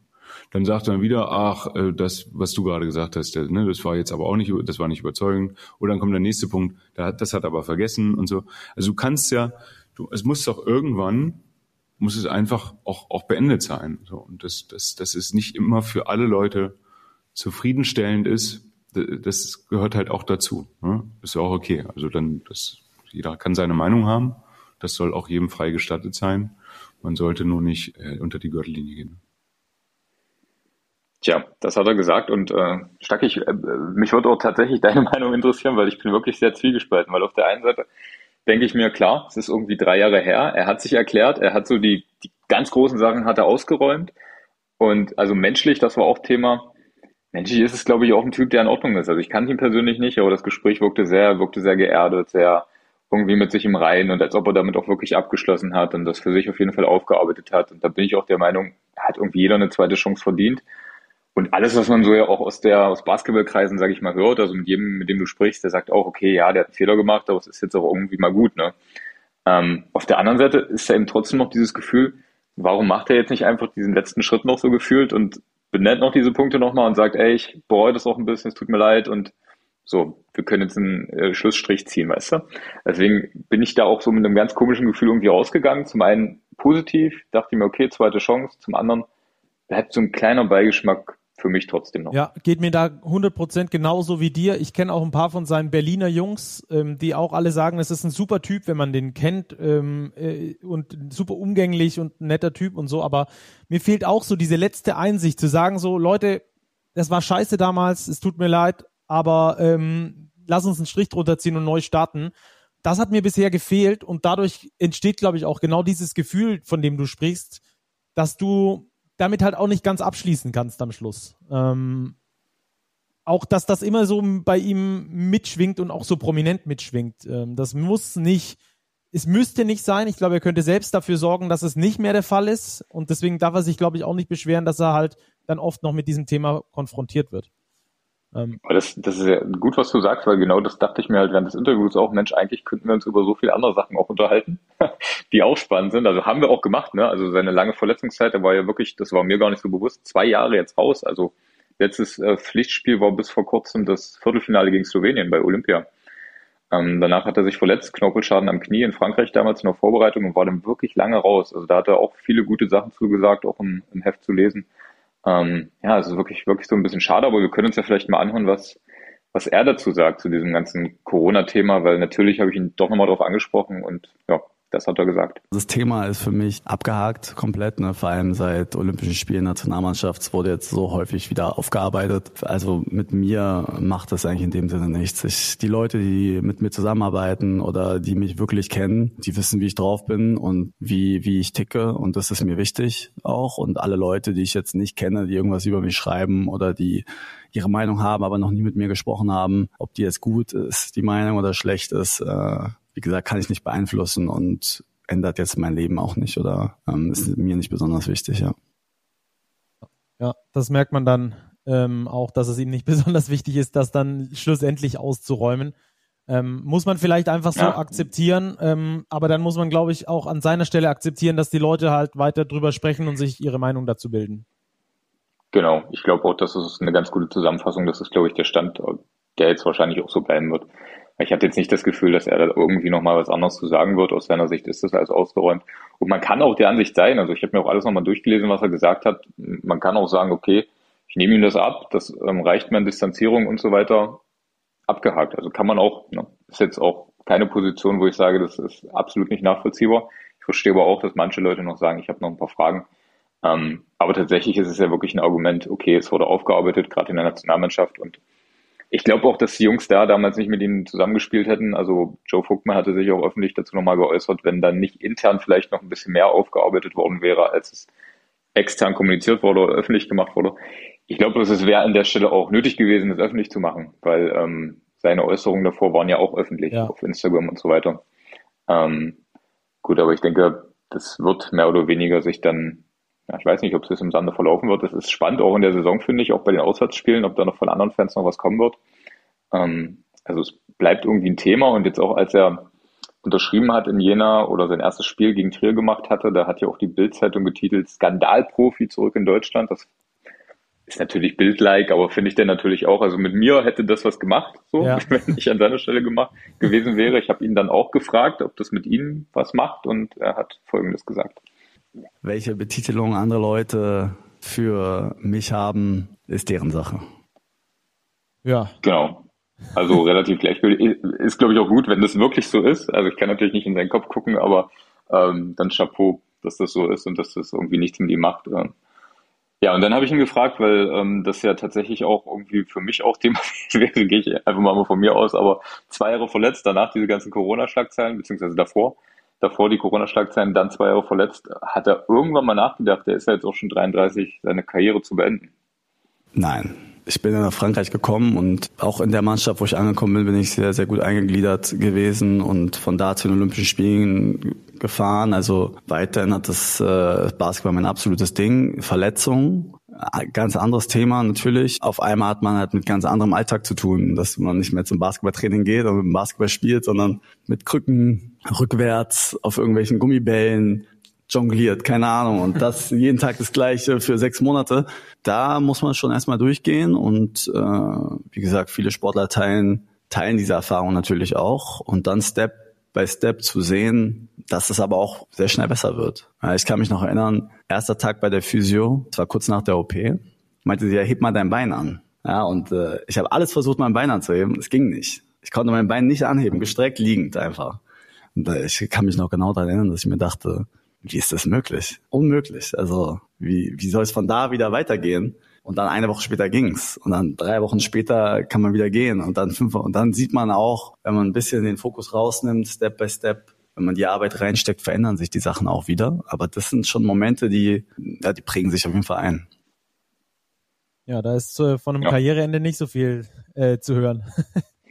nee, er, er, will zurück in die BBL und ich glaube, er will auch mit Jena in die BBL zurück. Ähm, und es sieht ja auch gar nicht so schlecht aus, wenn man sich den Kader anschaut. Björn Hamsen ist jetzt auch kein unerfahrener Coach, also ähm, könnte vielleicht sogar klappen. Also er hat noch große Ziele und ja, menschlich, wie gesagt, wirklich, glaube ich, im Grunde ein guter Typ. Ähm, und ich glaube jetzt einfach mal an das positive Menschen, was man so hört. Ähm, ich glaube auch, er hat die zweite Chance verdient und also können wir sowieso nicht entscheiden. Ne? Also wir geben ihm keine zweite Chance, ja. das springt manchmal so ein bisschen mit, aber am Ende geben sie ihm in Jena auf jeden Fall eine zweite Chance, Mitspieler, Trainer, Verantwortliche. Ähm, und von daher bin ich sehr gespannt, wie sich das entwickelt. Nicht nur du. Ähm, das ganze Interview gibt's zu lesen bei uns in der Interviewausgabe auf Seite 21. Da seid ihr herzlich eingeladen, da mal tiefer reinzulesen. Die Surroundings habt ihr jetzt mitbekommen. Den Text müsst ihr dann selber lesen. Danke für deinen Besuch, Daniel. Äh, war wie immer eine große Freude, dich dabei zu haben. Danke, Steffi. Bis bald. Bis bald. So, und damit sind wir bei unserem nächsten Gast und bei mir ist jetzt David Nienhaus. Ich grüße dich, David. Ja, Glück auf aus Bochum. Hi. Ja, wunderbar. Wir waren gerade schon in Ulm, in Magdeburg. Jetzt geht's weiter nach Bochum. Wunderbar. Also wir kommen rum in der Republik, wie auch in unserem Interviewheft. Was hast du gedacht, als Martin dir das erste Mal gesagt hat, wir machen ein reines Interviewheft? Du bist ja sonst so unser Großmaster des Interviews. ähm, War es deswegen für dich eine Umstellung? Nee, überhaupt nicht. Also ich habe tatsächlich einfach das gemacht, was ich immer mache, nämlich ein sehr intensives Interview zu führen, vorzubereiten. Ich bin sehr, sehr dankbar für die Möglichkeit, die ich jetzt seit fast drei Jahren habe, mich mit Leuten rund um den Basketball auf vier bis sechs Seiten zu einem Thema ähm, zu committen. Das heißt also nicht, du kennst das ja selber, ne? Man, normalerweise triffst du dich mit Leuten und dann musst du das letzte Spiel, das nächste Spiel, die Hobbys äh, noch durchsprechen, fragen, wie der letzte Urlaub war, was du für Musik hörst. Und dann hast du ein komplett zerfleddertes Interview mit ganz vielen Themen. Und in dieser Rubrik Let's Talk About kann ich mich tatsächlich komplett konzentrieren auf ein einziges Thema. Natürlich schweift man mal hier ab und mal da, aber grundsätzlich geht es darum, dass wir über, über diese gesamte Strecke an einem Thema sitzen und das abarbeiten. Und das ist wirklich ein Seltenheitswert hat das im, im deutschen Printmarkt, glaube ich. Und deshalb, wie gesagt, ich, ich bin sehr dankbar, dass ich das machen darf, weil ich dann auch die Leute, mit denen ich mich treffe, ganz anders, viel intensiver kennenlerne. Ja, ähm, du hattest da, da jetzt wieder die Chance bei uns im Interview äh, oder so im Heft so ein langes Interview äh, zu publizieren. Du warst dafür extra in Berlin und hast Ireti Amojo getroffen. Ähm, die Basketball-Expertin, muss man mittlerweile sagen, mittlerweile äh, Ex-Spielerin, Ex-Nationalspielerin, die bei Magenta Sport aktuell äh, sehr viel auch zu sehen ist. Was hast du für eine Person getroffen da? Ja, ich habe äh, vor allem erstmal, wie ich auf sie gekommen bin, war tatsächlich einfach durchs TV. Und ich habe bei der Weltmeisterschaft sie gesehen ähm, nicht häufig, nicht zuletzt häufig auch irgendwie im, im Austausch mit Per Günther oder nach Per Günther oder vor Per Günther. Und diese beiden waren einfach diejenigen, die mich komplett abgeholt haben, die tolle Sachen gesagt haben, manchmal unbequeme Sachen, überraschende Sachen und wirklich ja einen ganz großartigen Job on air gemacht haben, bei dem ich wirklich immer wieder gesagt habe, ja, Mann, so muss man eben die Dinge anpacken, besprechen, ähm, einen anderen Blick auf die Dinge mal auch zeigen und auch zu artikulieren, mutig zu sein, Dinge anzusprechen und auszusprechen. Und deshalb, ähm, weil ich mit Per schon häufiger gesprochen habe, habe ich Martin vorgeschlagen, ähm, dass wir mal vielleicht Ireti ins äh, Buch holen oder ins Heft. Und ähm, er fand die Idee super und deshalb habe ich mich total darüber gefreut, sie zu treffen. Und ich wurde nicht enttäuscht. Es war ein ganz, ganz wunderbares Gespräch. Eine ganz großartige Frau, die sehr bei sich ist, die eine sehr klare Meinung von Dingen hat und ja, nicht auch, nicht auch zuletzt Visionen hat, irgendwie Dinge verändern zu wollen durch Dinge, die sie anspricht, so. Und deshalb war es ein ganz, ganz tolles Gespräch. Du hast gesagt, du beschäftigst dich immer sehr gerne mit einem Thema, dann mit dieser Person. Welches Thema war es mit Ireti? Wir haben über Vorurteile gesprochen. Ähm, es ging im Prinzip von, von vorne bis hinten um das Thema Vorurteile im, im Bereich Frauenbasketball. Wir haben über die Basketball-Weltmeisterschaft ähm, der Herren gesprochen, haben aber nicht zuletzt eben auch über den Erfolg der Damen gesprochen und was das mit ihr gemacht hat, war was der, der, der Erfolg bei der Europameisterschaft, ähm, der ja einfach äh, auch riesengroß war, ähm, mit ihr gemacht hat und mit auch der Basketballszene gemacht hat. Denn die hat sich tatsächlich jetzt auch zum Glück ein bisschen verändert, ist viel sichtbarer geworden und das ist ähm, eine total schöne, schöne Entwicklung, ähm, über die sie gesprochen hat. Hm. Da wollen wir mal reinhören, da hast du uns auch einen Ton mitgebracht dazu. Den hören wir uns mal an. Wieso muss es der Frauenbasketball und der Männerbasketball sein? Wieso kann es nicht einfach deutscher Basketball sein? Und ich glaube, das kommt jetzt immer mehr. Und ich, ich sehe auch ein Umdenken und ich sehe auch mehr ein Wir-Gefühl, ähm, was ich total schön finde. Ich glaube, dass das Produkt aber auch einfach viel besser geworden ist. Also wir waren, wenn man jetzt unsere deutsche Frauennationalmannschaft anschaut, wir waren einfach noch nie so gut im Basketball die machen das Produkt Basketball, Frauenbasketball sehr viel attraktiver. Und ich glaube, wir müssen dafür sorgen, also jetzt hier in Deutschland, dass wir die Strukturen verbessern und dass wir auch hier Möglichkeiten für Mädchen und Jugendliche schaffen, sich in Deutschland optimal auf höchstem Level zu, äh, zu entwickeln. Davon sind wir aktuell noch eher weit, weit entfernt. Das ist äh, so eine Ex-Profispielerin, die auch weiß, wie es in diesem Gebiet aussieht, wie es, äh, wie schwer es ist, sich da zu entwickeln, die aber auch so nach vorne denkt und trotzdem nach wie vor irgendwie so ein Herz für Basketball hat. Ich finde, das hört man in der Stimme sogar raus. Ja, voll. Ähm, vielleicht ein kleiner Disclaimer, die Töne sind ein bisschen zusammengeschnitten. Nicht, dass ihr denkt, irgendwie, äh, sie hat da so auch quasi nahtlos aneinander gesprochen. Ich habe das so ein bisschen rausgeschnitten, dass es äh, thematisch auch passt. Und ja, sie hat halt ganz viele Sachen erzählt, auch aus äh, aus ihrem Blickwinkel und wie sie zum Beispiel die die Frauenbasketball-Bundesliga beobachtet und hat halt erzählt, dass es Spielerinnen gibt, die sich für die Auswärtsfahrten noch eben morgens äh, Nudeln kochen, die sie dann mitnehmen in ihrer Sporttasche, um dann vor einem Spiel die Nudeln sich reinzuziehen, damit sie noch ein bisschen Kohlenhydrate haben. Ähm, dann geht's in, in Mehrzweckhallen mit ganz vielen bunten Linien auf den Böden, wo du gar nicht weißt, dass du in einer, einer Basketballhalle bist.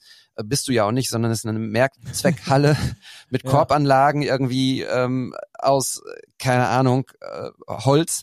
Und dann geht's nach einem Spiel quasi äh, duschen und zurück in, in den Bus und sofort wieder nach Hause. Und sie sagt halt, dass diese, diese diese Unterschiede gerade noch enorm groß sind und dass wir da echt an diesen Strukturen arbeiten müssen, dass wir dahin kommen müssen, dass die Frauen auch unter annähernd normalen Bedingungen spielen können. Und das ist, hat sie ja gerade selber gesagt, auch da sind wir noch sehr weit von weg. Mhm. Ähm, das ein Thema. Ähm, das Überthema, wie du schon gesagt hast, ist das Thema Vorurteile gewesen, über das ihr sprechen wolltet, über das ihr gesprochen habt. Und da hast du uns auch einen Ton mitgebracht. Sollen wir den erstmal anhören und dann können wir, glaube ich, drüber, weiter drüber quatschen. Ne? Voll gerne. Ja, ich glaube, das wird's äh, immer geben. Aber pff, egal, ob das jetzt ein, einzelne Meinungen oder viele Meinungen sind, es interessiert mich eigentlich nicht, was diese Personen zu sagen haben. Ich glaube tatsächlich, dass man mit diesen Personen auch nicht gewinnen kann. Wenn wir uns wieder aufs Produkt besinnen und sagen, ähm, was willst du denn eigentlich schauen? Und was ist dir wichtig im Basketball? Dann finde ich, dann kannst du das im Männerbasketball genauso finden wie im Frauenbasketball. Kann sein, dass auf 100 Meter äh, irgendein Sprinter, der jetzt zuletzt den Weltrekord gebrochen hat, ähm, schneller ist als eine Frau. Aber macht es deswegen den Sport besser? Macht es den Sport dadurch spektakulärer? Aber wenn das genau das ist, was für dich als Individuum, es ist auch so ein, die, die Person, die das gepostet hat, wenn das die Kriterien sind, nach denen du bewertest, ob ein Sport gut oder schlecht ist, na dann I'm not gonna argue with you. Also das ist meine Zeit auch zu kostbar. Bitte, dann ja, äh, point taken. Ich finde Basketball immer spektakulärer und spannender als Fußball. Das heißt nicht, dass Fußball eine schlechtere Sportart ist. Es ist auch viel persönliche Befinden, persönlicher Geschmack. Ähm, und deswegen jede Person darf eine eigene Meinung zum Sport haben. Und wenn dann so unqualifizierte Kommentare kommen, dann interessieren sie mich halt einfach nicht. Ja, genau. Also da haben wir wirklich einfach mal drüber gesprochen, wie es ist, soziale Netzwerke sich anzugucken unter Postings zum Frauenbasketball beispielsweise. Ähm, die Good News war, ich hatte mich im Vorfeld ähm, zu diesem Interview dann natürlich auch damit äh, befasst und ein paar Kommentare rausgesucht entweder waren die Community Manager und Community Managerinnen so fleißig und gut, dass es nur wenige Kommentare gab. Aber ähm, ich musste schon viel suchen, um, um wirklich äh, richtigen Hate zu finden. So, das war, das war wirklich erfrischend gut. Ich kenne das, ich arbeite ja bei der Sportschau äh, da auch anders ähm, grundsätzlich, dass dort Kommentare reinkommen, die einfach maximal unter der Gürtellinie sind, die äh, Frauen verachtend sind und wo du einfach nur denkst so, yo Leute, warum? Warum schreibt ihr sowas rein? Ich finde, wie sie damit umgeht, sehr, sehr klug und sehr richtig und wichtig zu sagen, Leute, ich argumentiere gar nicht mit euch. Es ist eure Meinung und wenn ihr, wenn das euer Punkt ist, so, dann, dann ist das euer Punkt. Ich habe gar nicht die Lust und auch nicht die Zeit, mich damit auseinanderzusetzen. Und das finde ich ist eine sehr kluge Herangehensweise nichtsdestotrotz müssen wir das genau beobachten, was, was so in den Kommentaren losgeht und, und los ist. Ähm, das beste Argument ist immer tatsächlich guter Sport und die Argumente liegen immer auf, auf der Seite der, der Sportlerin an, an, der, an der Stelle. Von daher kluge Antworten und total, ähm, total wichtig, wie sie das sieht. Wie siehst du das? Ja, ähm, gerade wollte ich sagen, super zusammengefasst, weil das wollte ich nämlich auch sagen. Am Schluss ähm, ist es doch so, dass äh, die Leistung überzeugt und dass sich, wie viele Leute haben sich von Frauenfußball überzeugen lassen, beispielsweise in den letzten Jahren? Das ist so viel mehr ähm, geworden an Zuschauern, ähm, weil es natürlich etwas pro, pro äh, etwas äh, prominenter läuft in den, in den Programmen, aber andererseits ähm, die Leute auch offener, finde ich, genau dafür sind, weil eben auch die Strukturen geschaffen wurden, weil eben eine Frauenbundesliga besser produziert wird, schicker aussieht, mehr Spaß macht dem Zuschauer auch zuzuschauen. Das hat erstmal nichts mit den Leistungen auf dem Feld zu tun. Ähm, und das ist, glaube ich, auch diese Struktur, die Ireti angesprochen hat, die geliefert werden muss, dass es eben ein attraktives Produkt ist, dass ich da nicht in irgendeiner dunklen Sp Schulsporthalle ein pixeliges Bild sehe, sondern dass da halt auch mal eine Hochglanzproduktion stattfindet und dann die Leute äh, weiterhin mit zuschauen. Und am Schluss eben kommen wir zu diesem Punkt, dass du dann die Leute damit auch überzeugen kannst. Und dann ist es Geschlecht völlig Wumpe, wer da spielt. Solange das Spiel irgendwie spannend ist, schauen die Fans dann auch zu. Bin ich mir ganz sicher. Genau. Und am Ende muss man auch ganz klipp und klar und deutlich sagen, wer bist du, der Exakt. diesen Post kommentiert? Was bist du für eine Seele, die ihren Frust ablassen muss unter, unter solchen Beiträgen? Ähm, das sind arme Würstchen in der Regel und fertig. Und ich glaube, da ist Ireti weniger emotional als ich, obwohl sie deutlich intensiver sich damit auseinandersetzen muss als ich. Ähm, und das äh, finde ich ganz, ganz große Klasse. Und ja, nur so geht's. Du kannst mit, mit äh, diesen Kommentaren und mit den Leuten, die das schreiben, nicht gewinnen und das ist ein, ein guter Punkt. Mhm. Ähm, lass uns noch über das letzte äh, Teilthema mit äh, sprechen, über das du uns einen O-Ton mitgebracht hast von ihr. Thema Genau. Frauenquote, das ja sowieso immer irgendwie mitschwingt im Frauenbasketball oder überhaupt im Basketball. Genau, wir haben da ähm, drüber gesprochen, weil just zu diesem Zeitpunkt, als wir das Interview geführt haben, Union Berlin ähm, die erste Co-Trainerin in einer Herren-Bundesligamannschaft announced hat. Und das fand ich äh, ehrlich gesagt s- super überraschend, wobei ich natürlich schon seit etlichen Jahren in diesem Bereich arbeite. Aber dass wir im Jahr 2023 diese Premiere feiern, ist irgendwie auch ziemlich traurig und ich hatte sie eigentlich nur gefragt, wie sie das findet und sie hat dann relativ deutlich auch ausgeholt, was ihre Meinung dazu ist und das ist der Ton. Why not? Ich finde das toll. Muss es viel mehr Frauen geben, die sowas machen, die auch im Männerspitzensport coachen. Schlimm finde ich auch, dass gerade im Frauenspitzensport so viele Männer sind, weil Männer schon immer Gatekeeper für Frauensport sind.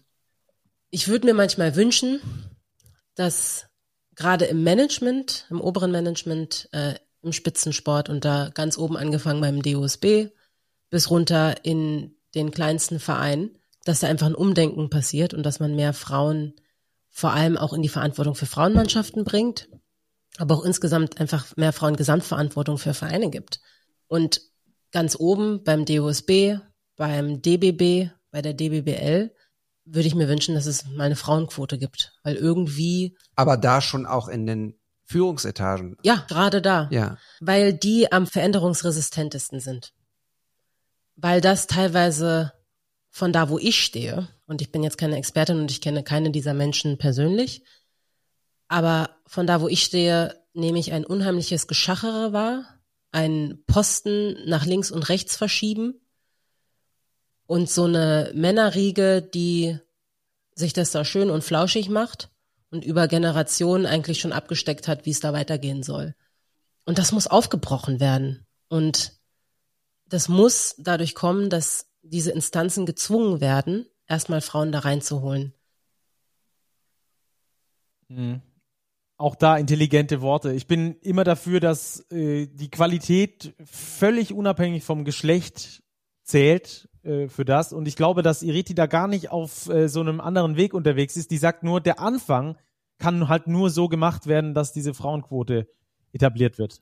Genau. Also darum ging es ihr auch tatsächlich, dass sie, dass sie gesagt hat, es geht gar nicht um, um eine Quote äh, am Ende, sondern es geht darum, eine Chance zu bekommen, etwas zu ändern. Und das ist aus ihrer Sicht aktuell nicht möglich, weil es einfach ein, ein, ein Geklüngel ist in, in, in den Etagen und das, ähm, ja, es gibt genug Beispiele, über die wir hier sprechen könnten, auch aus dem Fußballbereich, wo es genau so ist. Also da sitzen dann, äh, sorry, das ist jetzt sehr pauschal gesagt, aber sitzen dann alte weiße Männer zusammen und sagen, hör mal, äh, Rudi, mach du das doch. So, und das ist halt wenig innovativ und das ist irgendwie so, ja, das ist so State of the Art gerade. Und wir kamen darauf zu sprechen, äh, das war ein Beispiel, das ich rausgesucht habe, war, dass es ähm, in einer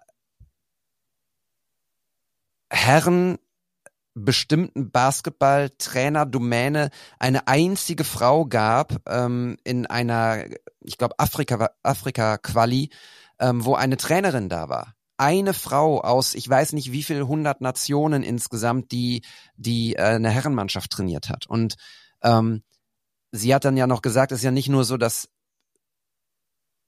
keine Frauen Männermannschaften trainieren, es ist ja auch so, dass fast ausschließlich Männer Frauenmannschaften trainieren. Und ähm, ich finde diese Argumente einfach wichtig. Du hast es vorhin ja auch gesagt. Am Ende zählt die Leistung.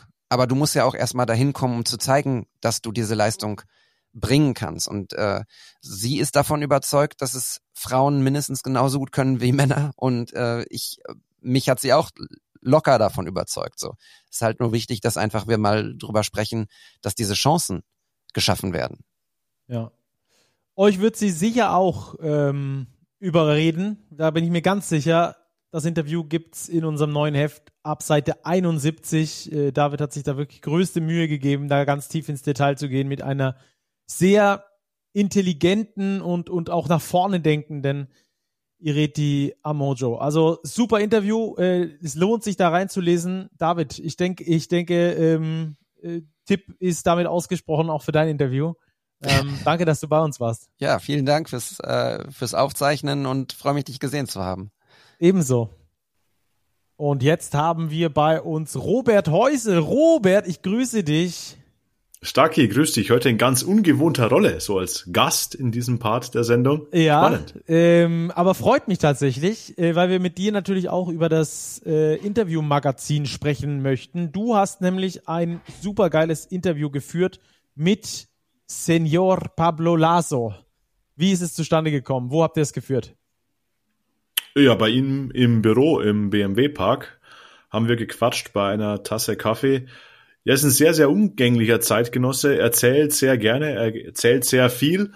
Ähm, ich glaube, wir hätten noch zwei, drei Stunden weiter reden können, aber er musste schon ins Training. Also es war alles vorbereitet. Er saß da mit Shorts, das war in diesem, dieser Phase, als es in München so viel Schnee hatte. Also er war richtig heiß und motiviert, jetzt das Training dann zu starten.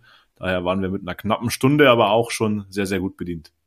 Sehr gut. Ähm, total energiegeladener Typ, oder? Hört man, glaube ich, gleich auch in dem O-Ton, den wir mit euch mit einspielen wollen. Ähm, aber erzähl mal du, wie hast du ihn wahrgenommen?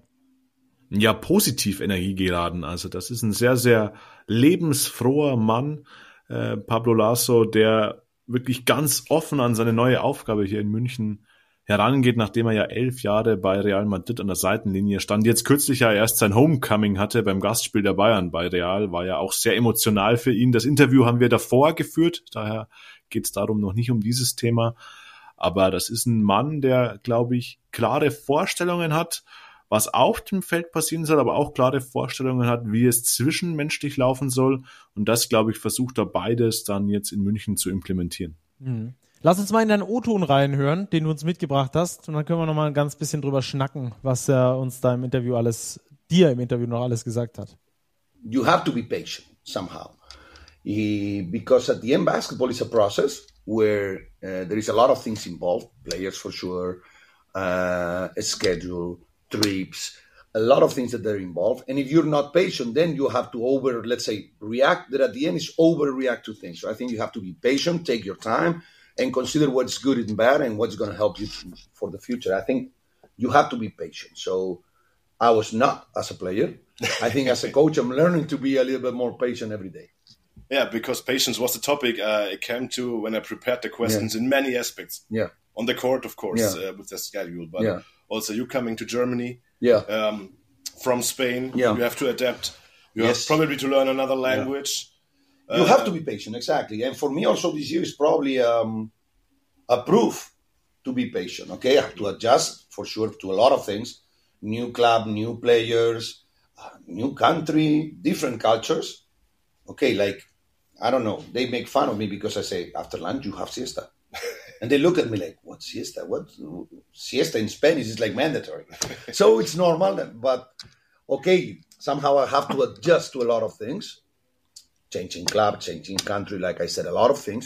But for sure, they will have to adjust to me because there is some things that I see in basketball I have to transmit that for me are very important. So at the end, you have. That's why I think patience is a great word because at the end, it's a matter of time of get used of get used to one each other. Let's say this is like uh, when you get married. Okay, you get married, and maybe after a week you said, "This is not the girl that I was dating for years," because now you're living together and you have to get used to it. So it's normal, and I think it's part of a process. And for sure, you have to be patient and learn and see everything and try to adjust. I mean, as quick as possible. And this is something mandatory. Like for me, I make fun because I don't even know the names of some players. I was making funny about this in an interview the other day. I go to Desmond and said, Desmond, how do you say this name? Because I'm playing against a German guy that I don't know how to pronounce it well. Okay, it's part of a process. I'm putting this stupid example, but it's a little bit like this, and I have to understand that it ha- it, it's going to take me time, language, culture, a lot of things that I have to adjust, and probably, okay, I'm on this part. They will have to adjust to me also. So I think it's it's a process, and, and for sure you have to be patient if you want to go to the right uh, situation. Sehr stark. Ein Stichwort und äh, der Vulkan sprudelt, oder? Der Geysir explodiert. Ja, da war ganz viel Gehaltvolles auch mit drin. Dieser Punkt Geduld, glaube ich, ist in ganz vielen Aspekten eben wichtig bei Pablo Lasso und dem FC Bayern München, weil es schon ein bisschen Paradigmenwechsel ist von der eher serbisch-jugoslawisch geprägten Basketballschule, die Svetislav Pesic, die Dejan Radonjic, die auch Andrea Zincheri ein bisschen vermittelt hat, hin zu Pablo Lasso, der diese spanische Schule, dieses deutlich freiere Spiel, dieses variablere Spiel vielleicht auch äh, präferiert. Und ich glaube, das dauert einfach. Die Spieler müssen sich darauf einstellen, aber genauso muss er sich natürlich auf ganz viele Dinge einstellen, die neu für ihn sind. Er ist nach elf Jahren bei Real Madrid erstmals im Ausland als Coach tätig und ich glaube, das ist schon auch eine gehörige Umstellung. Also Geduld auf allen Seiten gefragt, sowohl bei den Fans, die natürlich auch ein bisschen Geduld haben müssen, bis das Ganze funktioniert. Das hat man ja auch gesehen. Saisonbeginn ein kurzer Knick und jetzt so langsam läuft es wieder besser. Der Trainer mit sich selbst, mit der Mannschaft, die Mannschaft mit dem Trainer. Also Geduld aktuell da ähm, das äh, Thema und du hast schon gesagt, das äh, Paradigmenwechsel, äh, auch der, auch die Überschrift dürfte genau in diese Richtung gehen mit Spieler dürfen Fehler machen. Ich glaube, das war bei anderen Coaches nicht unbedingt der Fall, oder? Dass, dass damit so offen umgegangen wurde. Ja, du spielst auf den Perfektionismus von Andrea Trinchieri Genau. an. Dort war das, glaube ich, schon eine andere Atmosphäre. Zumindest nimmt man das als Außenstehender so wahr. Natürlich hat auch Pablo Lasso ganz klar seine Vorstellungen, wie was zu laufen hat. Er hat auch ein ganz nettes Beispiel gebracht. Ähm, wenn ein Spieler irgendeine Sache nicht versteht und es beim zweiten Mal wieder nicht versteht oder wieder verkehrt macht und nochmal verkehrt macht, dann sagt Pablo Lasso, naja, entweder der Spieler ist doof, was ja theoretisch sein kann, oder ich habe es ihm falsch beigebracht. Und er schaut dann schon auch auf seine eigene Seite und überlegt, ja, wie kann ich es vielleicht anders rüberbringen, dass es die Spieler eben verstehen. Und ich glaube, diese menschliche Komponente ist ein ganz großer Pluspunkt bei Pablo Lasso. Man hat es bei seiner Rückkehr nach Madrid gemerkt.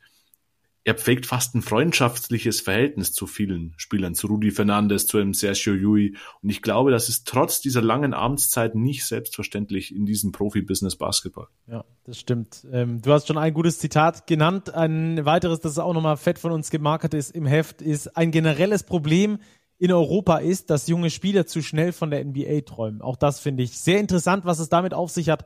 Das lest ihr in unserem aktuellen Heft. Seite 28 findet ihr das Interview von Robert mit Pablo Laso, den ihr gerade hier sprudeln habt hören. Und das Ganze liest sich auch ganz genau so. Also dicker Hinweis hier. Robert, danke für deinen Besuch. Ähm, hat Spaß gemacht und äh, natürlich die Empfehlung, auch deinen Text unbedingt zu lesen im neuen Heft. Stacki, danke dir. Jetzt ist bei mir unser Autor Alex Büge. Ich grüße dich, Alex. Äh, wir waren schon in Ulm, wir waren in Magdeburg, wir waren in Bochum, wir waren in München. Wo sind wir jetzt? Jetzt sind wir in Köln, äh, unweit von Bonn. Ähm, ja, und wir wollen ja über Till Pape sprechen heute, der da ja offensichtlich äh, spielt. So sieht's aus. Also, Till Pape, du hast das Interview geführt, das ihr, liebe Hörerinnen, liebe Hörer, auf Seite 91 findet, unter dem Titel Reine Kopfsache. Was hat's damit auf sich, Alex? Was hast du für einen Till Pape kennengelernt? Ich habe einen Till Pape kennengelernt, der sehr offen ist, ähm, der sehr gerne über dieses spezielle Thema gesprochen hat. Und zwar haben wir über das Thema Sportpsychologie gesprochen. Ähm, er arbeitet schon seit einigen Jahren mittlerweile mit einem Sportpsychologen zusammen und ähm, ja, das ist für ihn ein sehr, sehr wichtiges Thema, da er seine Leistungen äh, dahingehend äh, extrem steigern konnte und äh, quasi das fing in seiner Kirchheimzeit an. Äh, da hat er das ausprobiert, ähm, hat ihn einen, einen, einen Coach dazu geraten, das doch mal auszuprobieren, dass das für ihn was sein könnte. Das hat er dann probiert und dadurch ist seine Leistung äh, ja enorm angestiegen, wie wir ja auch äh, verfolgt haben in den letzten Jahren, so dass er jetzt bei den Telekom Baskets ein Leistungsträger ist. Und ähm, ja, eine, eine sehr spannende Sache. Ähm, äh, ja, wie es dazu gekommen ist, das hat er uns erzählt und ähm, ja, ich weiß nicht, ob wir direkt mal reinhören wollen oder wie wir das, wie wir das machen. Machen wir. Wir hören mal rein, was er uns erzählt hat. Was er dir erzählt hat. gab so das Problem, dass ich, dass ich das, äh, dass ich im Spiel nicht, nicht funktioniert habe. Also dass ich das, was, was ich im Training so gut konnte, oder sehr gut konnte, nicht aufs Feld bekommen hat. Also es gab quasi so zwei verschiedene Tills. Es gab den, es gab den, äh, den Trainingstill und den Spieltill. Der Trainingstill war 110 Mal besser als der, der im Spiel. Und äh, am Ende war das einfach, glaube ich, ja, war das, glaube ich, das größte Ding war, glaube ich, Selbstvertrauen, was da so ein bisschen gefehlt hat. Ähm, halt, das geht dann halt auch mit so einem Druck oder ging mit einem Druck einher, den ich mir dann selbst gemacht habe. Okay. Also die Tonqualität kommt daher, dass das Interview online geführt wurde. Ähm, da ein kleines Sorry, aber es geht um den Inhalt dieses, dieser Aussage und den finde ich mega interessant, den du uns da mitgebracht hast, Alex. Ähm, es gab den Trainingstill und es gab den Spieltill. Das finde ich schon krass. Ganz genau. Also er hat sich im Training immer sehr wohl gefühlt, da sehr gute Leistungen abgerufen, aber er konnte das dann, wenn es darum ging, auf dem Feld einfach nicht so abrufen. Er sagte ja äh, sehr eindrucksvoll auch, er war hundertmal besser im Training und es ist ihm einfach nicht gelungen, das, das zu machen. Warum? Weil er einfach zu viel nachdenkt tatsächlich. Ne? Er ist jemand, der, der sehr, der sehr viel nachdenkt über alle, alle möglichen Sachen. Er studiert ja auch nebenbei Medizin, also er braucht auch sozusagen, muss, muss geistig gefordert werden, ist ein sehr ein, ein Typ, der sich sehr stark reflektiert. Und ähm, das, dadurch stand er sich selber auf dem Feld so ein bisschen im, im Weg. Ähm, man kennt das ja selber, Automatismen abrufen, einfach gar nicht nachdenken, sondern auf dem Feld einfach machen, das, was man, das, was man gelernt hat, das fiel ihm ähm, nicht immer so leicht. Und ähm, durch, durch verschiedene Gespräche, durch verschiedene Sachen, ähm, auch Meditation, ähm, ist er deutlich besser darin geworden, einfach auf dem Feld mal den Kopf auch mal auszuschalten, Automatismen abzurufen und ähm, das, ja, dadurch sagt er selbst, hat er diese Leistungssteigerung auf jeden Fall in den letzten Jahren hinbekommen. Und, und ohne eine solche Zusammenarbeit mit Sportpsychologen wäre das nicht möglich gewesen.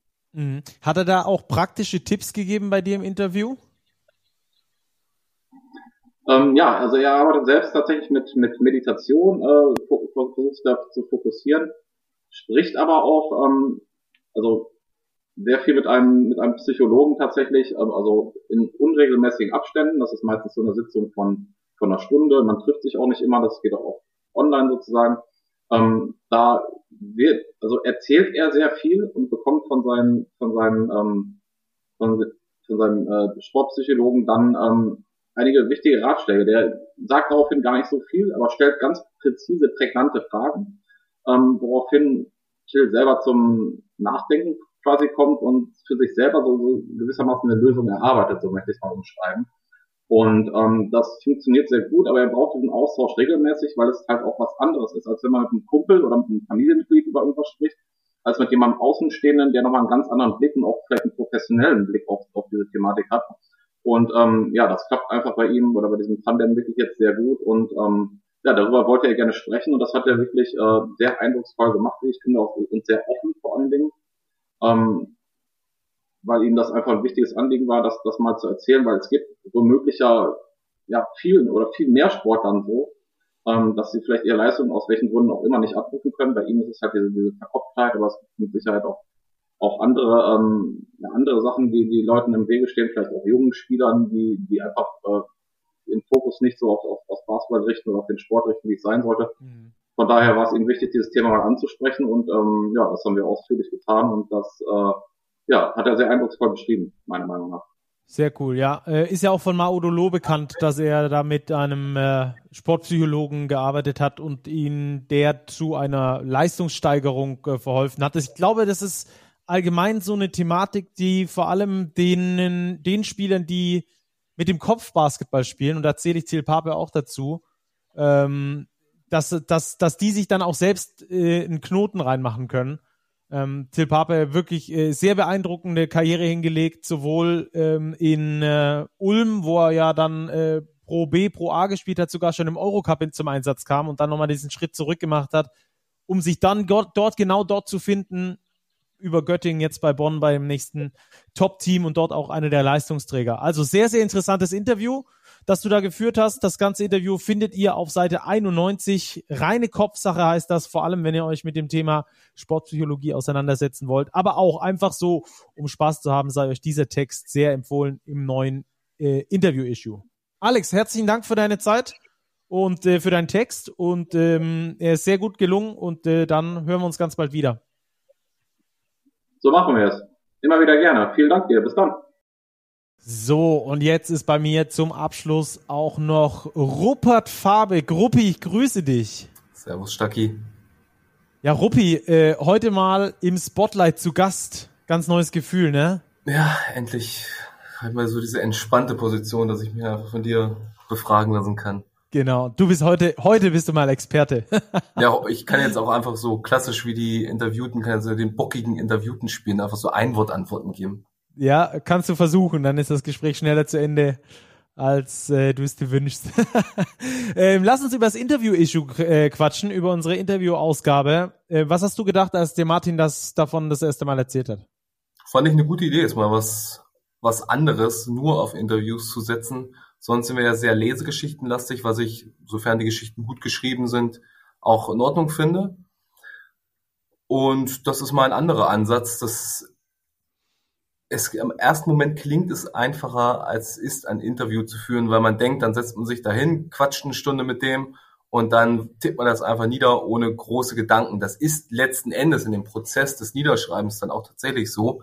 Da muss man jetzt nicht jede Formulierung groß, groß ausfeilen, weil sie ja der Interviewpartner so gesagt hat. Aber man muss sich natürlich im Vorwege Gedanken machen, dass das ein vernünftiges Gespräch wird, dass man eine Unterhaltung führt und nicht einfach so ein Verhör ohne vernünftigen Einstieg, was dann sehr hölzern wirkt. Mhm. Du hast äh, gleich mit vier Protagonisten gesprochen. Fünf. Fünf sogar, stimmt, natürlich. Äh, in zwei Interviews aber nur. Also einmal ein Dreifach-Interview und einmal ein Doppelinterview. Größere Herausforderung für dich? Oder kleinere als mit das, 1 zu 1? Nö, fand ich eher angenehmer, weil du kommst besser ins Quatschen rein. Mhm ins Quatschen reingekommen bist du definitiv in Istanbul. Du warst zu Gast in der türkischen Basketballhauptstadt und hast alle drei Profis getroffen, die einen deutschen Pass besitzen und dort aktuell spielen. Zweimal Anadolu Efes, einmal Galatasaray, Justus Hollatz, Tibor Pleiss und Izzy Akbina. So ist es. Alle Wie war drei. das?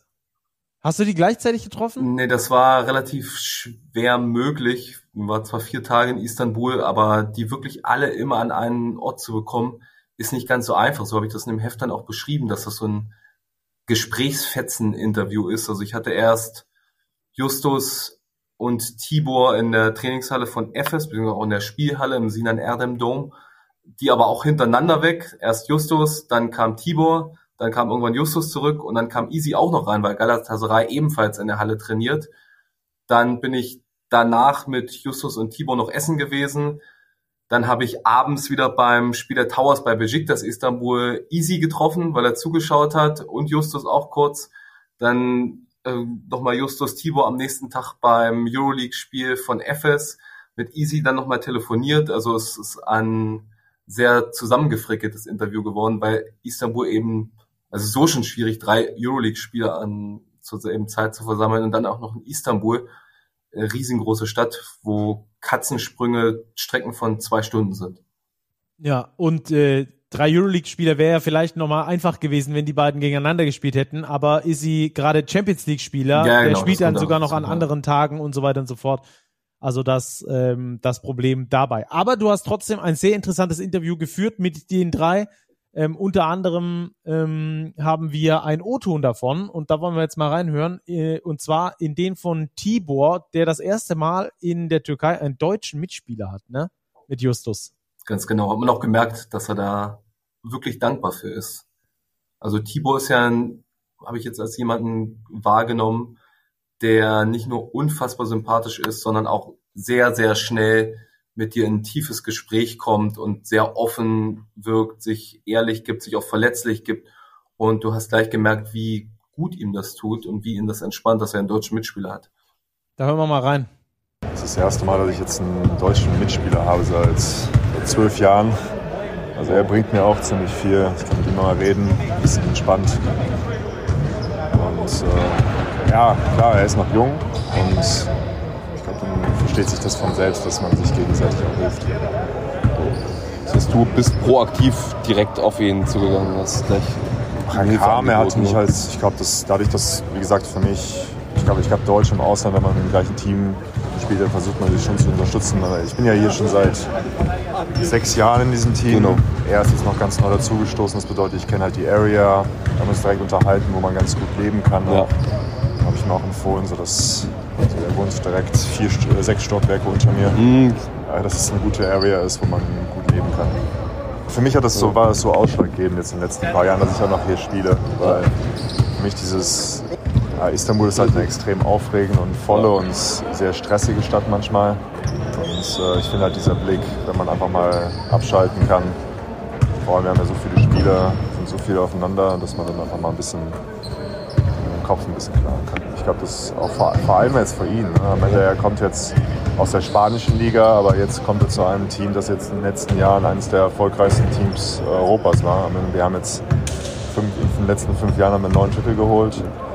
Das ist schon ziemlich beeindruckend. Klar, ich glaube, es ist auf jeden Fall eine gute, gute Station hier, um sich halt auf dem höchsten Niveau halt zu beweisen seine, ja, seine Position zu finden.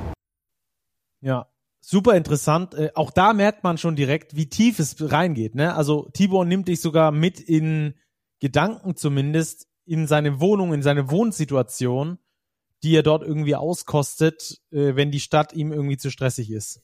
Ja, genau. Das ist ja ohnehin eine ganz witzige Wohnsituation, die die haben mit Justus, der sechs Stockwerke drunter wohnt. Und ich weiß nicht, inwiefern man das jetzt schon soweit verraten kann, weil das Heft soll ja auch noch gelesen werden. Aber in dem Interview wird auch deutlich, wer wessen Wohnung bezahlt und warum. Sehr gut, das ist ein sehr guter Teaser. Ähm, das auf jeden Fall dann im Interview mit Tibor Pleiss, Justus Hollatz und Izzy Akpina zu lesen in unserem Heft. Äh, reden wir über Istanbul, heißt der Titel und den findet ihr auf Seite 47. So, äh, das Thema machen wir mal zu. Ähm, das ist, glaube ich, schon Geschmack genug. Ähm, an eurer Stelle würde ich mir das jetzt durchlesen. Geschmackvoll Ähm, oder geschmacklos? Äh, nee, ge Geschmack voll natürlich. Also ein, ein Geschmäckle hat man dadurch. Das weißt hat ein Geschmäckle, Das- das, das Thema. Ja, aber äh, das wird äh, im Hochdeutschen häufig äh, als negativ ausgelegt, aber aber ähm, meine, da hat nichts ein Geschmäckle an dem. Nee, genau. Jemandem ein Geschmäckle geben im Schwäbischen heißt eigentlich so schon mal ein bisschen anfüttern. So. Ah, mit Spätzle. Genau. Mit Spätzle, unter anderem zum Beispiel. Aber das ist ja eigentlich eher so auf Vorspeisen bezogen. Egal, lassen wir das Thema. Gehen wir lieber rüber zu Sister Act, einem äh, Interview mit einem Schwesternduo. Seite 35 findet ihr das bei uns im Heft. Und da geht's um die Sabali-Schwestern. Wie hast du die beiden erlebt? Nett, offen, locker drauf. So Wo hast du sie erlebt. getroffen? Die habe ich getroffen in einem Hotel in Hamburg, als die Nationalmannschaft dort das Testspiel gegen Italien vorbereitet hat. Mhm. Und du behandelst ja extrem interessante Themenblöcke auch mit den beiden. Unter anderem ähm, ist es ja so im Frauenbasketball, dass die WNBA über den Sommer gespielt wird, also gegenläufig zu unserer, ich sag mal in Anführungsstrichen, normalen Saison. Und dann während der normalen Saison spielen die WNBA-Spielerinnen dann normalerweise im Ausland, also zum Beispiel in der Euroleague in Europa, äh, weil dort sich auch mehr Geld verdienen lässt als in der WNBA. Es klingt äh, irgendwie verrückt aus, aus Sicht des Männerbasketballs, ähm, aber es ist so und äh, Satu Sabali ist jetzt nach China gewechselt für diese Saison, äh, was weshalb äh, auf den ersten Moment vielleicht komisch wirken könnte. Definitiv. Also. Also man- warum? Ja, man, man, dass es komisch wirkt, definitiv, oder Genau. komisch wirken kann, dass es das nicht ist, klärt sich im Interview dann auf. Sie ist ja auch eine, kann sie ja fast schon als Aktivistin bezeichnen, zumindest eine sehr mündige Athletin, die auch offen ihre Meinung zu äußert und auch Missstände sehr offen und direkt anspricht. Und von daher kann man es womöglich als Überraschung wahrnehmen, dass eine Athletin wie sie nach China geht. Ich erinnere mich, ich hatte das damals mal geschrieben gehabt bei, bei Twitter, dass sie nach China wechselt und dann kamen direkt so Kommentare drunter, wie kann das wahr sein? Wie kann man in eine Diktatur wechseln oder ein Land, das die Menschenrechte mit Füßen tritt und so weiter und so fort. Und das hat sie in dem Interview, wie ich finde, sehr, sehr gut und lässig abgeräumt. Ja, da hören wir mal rein. Längerer Schnipsel. Satu Sabali. Ähm, ich wollte mir echt auch einfach mal mein eigenes Bild von China machen. Ja. In Amerika werden Kinder abgeschlachtet im, in der Schule von Gun Violence. Das, da, damit identifiziere ich mich gar nicht. Mhm. Ähm, Brutalität gegen Schwarze, damit identifiziere ich mich gar nicht. Und ich wollte jetzt nach China gehen und gastfreundliche Menschen, ich weiß, was abgeht und ich, ich verurteile trotzdem sehr viele Dinge, die passieren, aber ich wusste, wie kann ich wissen, was wirklich da abgeht und wie, wie Teile der Gesellschaft sind, wirklich Teile der Gesellschaft, die nicht die Regierung sind. Mhm. Und ich habe jetzt viel auch gelernt so über die ein Kind, also die One-Child-Policy, ja. ähm, dass zum Beispiel in China Abtreibungen erlaubt sind als Frau, dass da der die Frau trotzdem entscheiden kann, ob sie Kinder haben möchte oder Kinder nicht mhm. haben möchte. Und jetzt ist ja auch die One-Child-Policy zum Beispiel nicht mehr da. Yeah. Finde ich einfach interessant, über sowas zu lernen, was, ähm, was jetzt in unseren westlichen Medien nicht so gezeigt wird. Ne? Natürlich gehen wir immer sehr anmaßend daran. In China beispielsweise, ja. wenn du guckst, vor 50 Jahren sind Millionen Menschen an Hungertod gestorben. Und wie sie es innerhalb kürzester Zeit welche Methoden sei jetzt mal dahingestellt, mhm. aber zumindest mhm. hast du ja mhm. in gewisser Hinsicht eine Entwicklung und dann kannst du mal mhm. schlecht ja. so mit dem komplett erhobenen Zeigefinger hingehen. Genau, genau. Also ich finde trotzdem, ähm, mir ist auch bewusst, wie die muslimische Bevölkerung da auch unterdrückt wird. Ähm, ich habe auch damals meinen Vertrag da nicht angenommen. Ähm, ich glaube, mhm. ja, ja, ich kann mich da, da, ja, da kann ich So, also man macht schon, ist jetzt nicht so dass man ignorant ist. Mhm. Aber ich glaube, man kann, man muss da einfach auch vorsichtig sein, dass wir als Gesellschaft so ein Vorurteil auch gegen China haben, ja. gegen, gegen, eine ganze Nation. Da fragt man sich so, warum habe ich eigentlich dieses Bild von, von einem Land? Also wo, woher kommt das? Mhm. Ähm, die Technologie ist einfach sehr, sehr, sehr weit voraus, auch den Deutschen voraus. Ähm, Artificial Intelligence, so ich kann jetzt Artikel lesen, ähm, die auch in China fabriziert werden, mhm. so, wo man sich so denkt, okay, im Vergleich zur EU, ähm, wie die das dann so übereinander stellen. Ich, ich, ich bin eine Person, ich mache mir gerne mein eigenes Bild. Ähm, das mache ich jetzt auch langsam. Ich war da jetzt erst so vor zehn Tagen und habe schon so viel gelernt. Ähm, und das fördert auch so meiner persönlichen Entwicklung.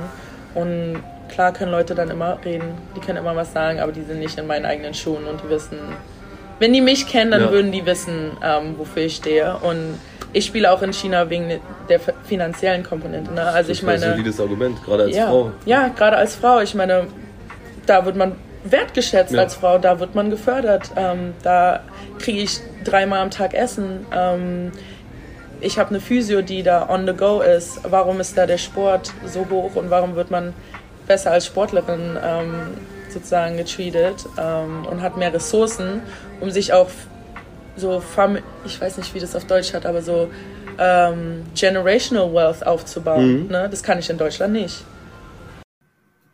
Ja, sehr äh, interessanter ähm, Ausschnitt da aus diesem Interview, aus eurem langen Gespräch, ähm, dass er dann auch so zu lesen ist. Ich finde das ähm, richtig, sich davon ein eigenes Bild zu machen. Ich finde es auch sehr gut, dass sie äh, noch ins, in, äh, ins Feld geführt hat, dass es natürlich auch einen finanziellen Aspekt hat, das Ganze. Ähm, weil das ist äh, absolut nicht von der Hand zu weisen. Ähm, ob man jetzt mit allem so mitgehen muss, weiß ich nicht. Aber da hast du dich bestimmt auch dann nochmal ähm, ein bisschen diffiziler damit auseinandergesetzt. Ich meine, dafür ist es ja, Interview soll ja auch möglichst meinungsstark sein. Das ist dann die Meinung der Sportlerin, die man, also einordnen, selber jeder für sich einordnen kann. Die kann man gut, schlecht, richtig, falsch, kann man neutral zu stehen. Was ich finde, was am, im Interview, was sie am Ende noch gesagt hat, und ich finde, das passt ganz gut zu dem Thema, am Ende gesagt, dass wir, dass sie sich wünschen würde, dass wir in der Lage sind, Gespräche zu führen, in die man nicht reingeht mit der Meinung und auch nicht rausgeht mit der Meinung, ich liege zu 100 Prozent richtig, du liegst zu 100 Prozent falsch und dass man auch in der Lage ist, ein Gespräch zu führen und kann auch mal über Kreuz liegen, aber akzeptiert und respektiert die Meinung des, eins, äh, des anderen, äh, maßt sich nicht an, es besser oder schlechter zu wissen und ein Gespräch führt, aus dem man dann hinterher auch erhobenen Hauptes jeweils hinausgehen kann. Ja. Und da, das finde ich trifft eigentlich den Punkt ganz gut. Man muss das nicht Voll. komplett richtig finden, komplett falsch finden. Also muss muss ja auch gar nicht irgendwie das, das werten und einordnen, aber ich finde es gut, dass sie so offen ist und das relativ deutlich sagt. Ja, und dass man sich damit auch offen auseinandersetzt. Ja. Auch mit solchen Themen, auch diese to Themen, äh, man merkt auch, sie wechselt dort nicht hin und versucht irgendwie Scheuklappen anzuziehen und sagt so, ist mir alles egal, ich will halt die Kohle dort und, und Genau. alles andere ist mir egal, sondern dass sie sich damit auseinandersetzt, was, was in anderen Ländern passiert, wo man dann auch das Geld äh, herbekommt. Das finde ich, äh, ist übrigens eine Weiterentwicklung zu dem, was wir zum Beispiel im Fußball sehen. Äh, ich glaube, die Die, die, Newcastle-Spieler. nein, die sind alle in, alle in Saudi-Arabien, weil sie gern dort die Menschenrechtssituation verbessern wollen und Genau, weil sie genau. das unterstützen. Und weil das Wetter so schön ist. Und Genau. genau, exakt. Ähm, von daher finde ich das äh, aus dem Gesichtspunkt äh, sehr gut und diese, diesen Anstoß, ähm, wieder mehr in die Diskussion zu kommen und nicht selbst zu sehr auf der eigenen Meinung zu beharren, ähm, finde ich auch sehr gut. Den kann man, glaube ich, so gesamtgesellschaftlich ganz gut anwenden. Ruppi, vielen Dank ähm, für deine Zeit und äh, für deine Interviews, die du geführt hast, die ähm, sehr prominent bei uns im Heft vertreten sind. Finde ich super cool, ähm, auch mit echt großen Namen und äh, die ergänzen natürlich das komplette Portfolio dieses wunderbaren Interviewheftes herausragend. Also hier auch nochmal unsere Kaufempfehlung für euch. Zieht euch das rein. Ein ganzes Heft mit Interviews mit Ireti Amojo, mit Heiko Schafazik, mit Pablo Laso, mit Niara und Sa- Satu Sabelli, mit Moritz Wagner, mit Tibor Pleiss, mit Justus Hollatz, mit Till Pape und so weiter und so Mit wem fort. hast du eigentlich gesprochen? Mit niemandem. Ich bin für den Ach Podcast. so, sonst hättest du dich jetzt hier selber interviewen können. Das Genau, genau. Ähm, nee, nee, da äh, habe ich äh, mich auf den Podcast konzentriert. Das war's mit unserem Spotlight XXL äh, und mit der Sendung für diesen Dienstag. Vielen Dank, dass ihr euch reingeklickt habt, dass ihr mal wieder mit am Start wart. Der Spieltag ist bisschen kürzer gekommen, aber sei es drum. Es war wichtig, hier mal äh, unser Issue, und zwar das Interview-Issue, in den Mittelpunkt zu stellen und äh, mal die Autoren zu befragen, wie sie das Ganze dann wahrgenommen haben, euch da nochmal so ein bisschen so ein Surrounding zu liefern. Das war's, macht's gut und äh, wir hören uns ganz bald wieder. Übrigens mit einer Sonderfolge, die am 22.12. erscheinen wird. Ganz spannendes Thema, jetzt schon mal der Teaser dafür. Es geht um Danilo Bartel. Alles weitere dann am 22.12. im Driving Home for Christmas. Wir hören uns, macht's gut, bleibt sportlich und ciao, ciao. Ciao.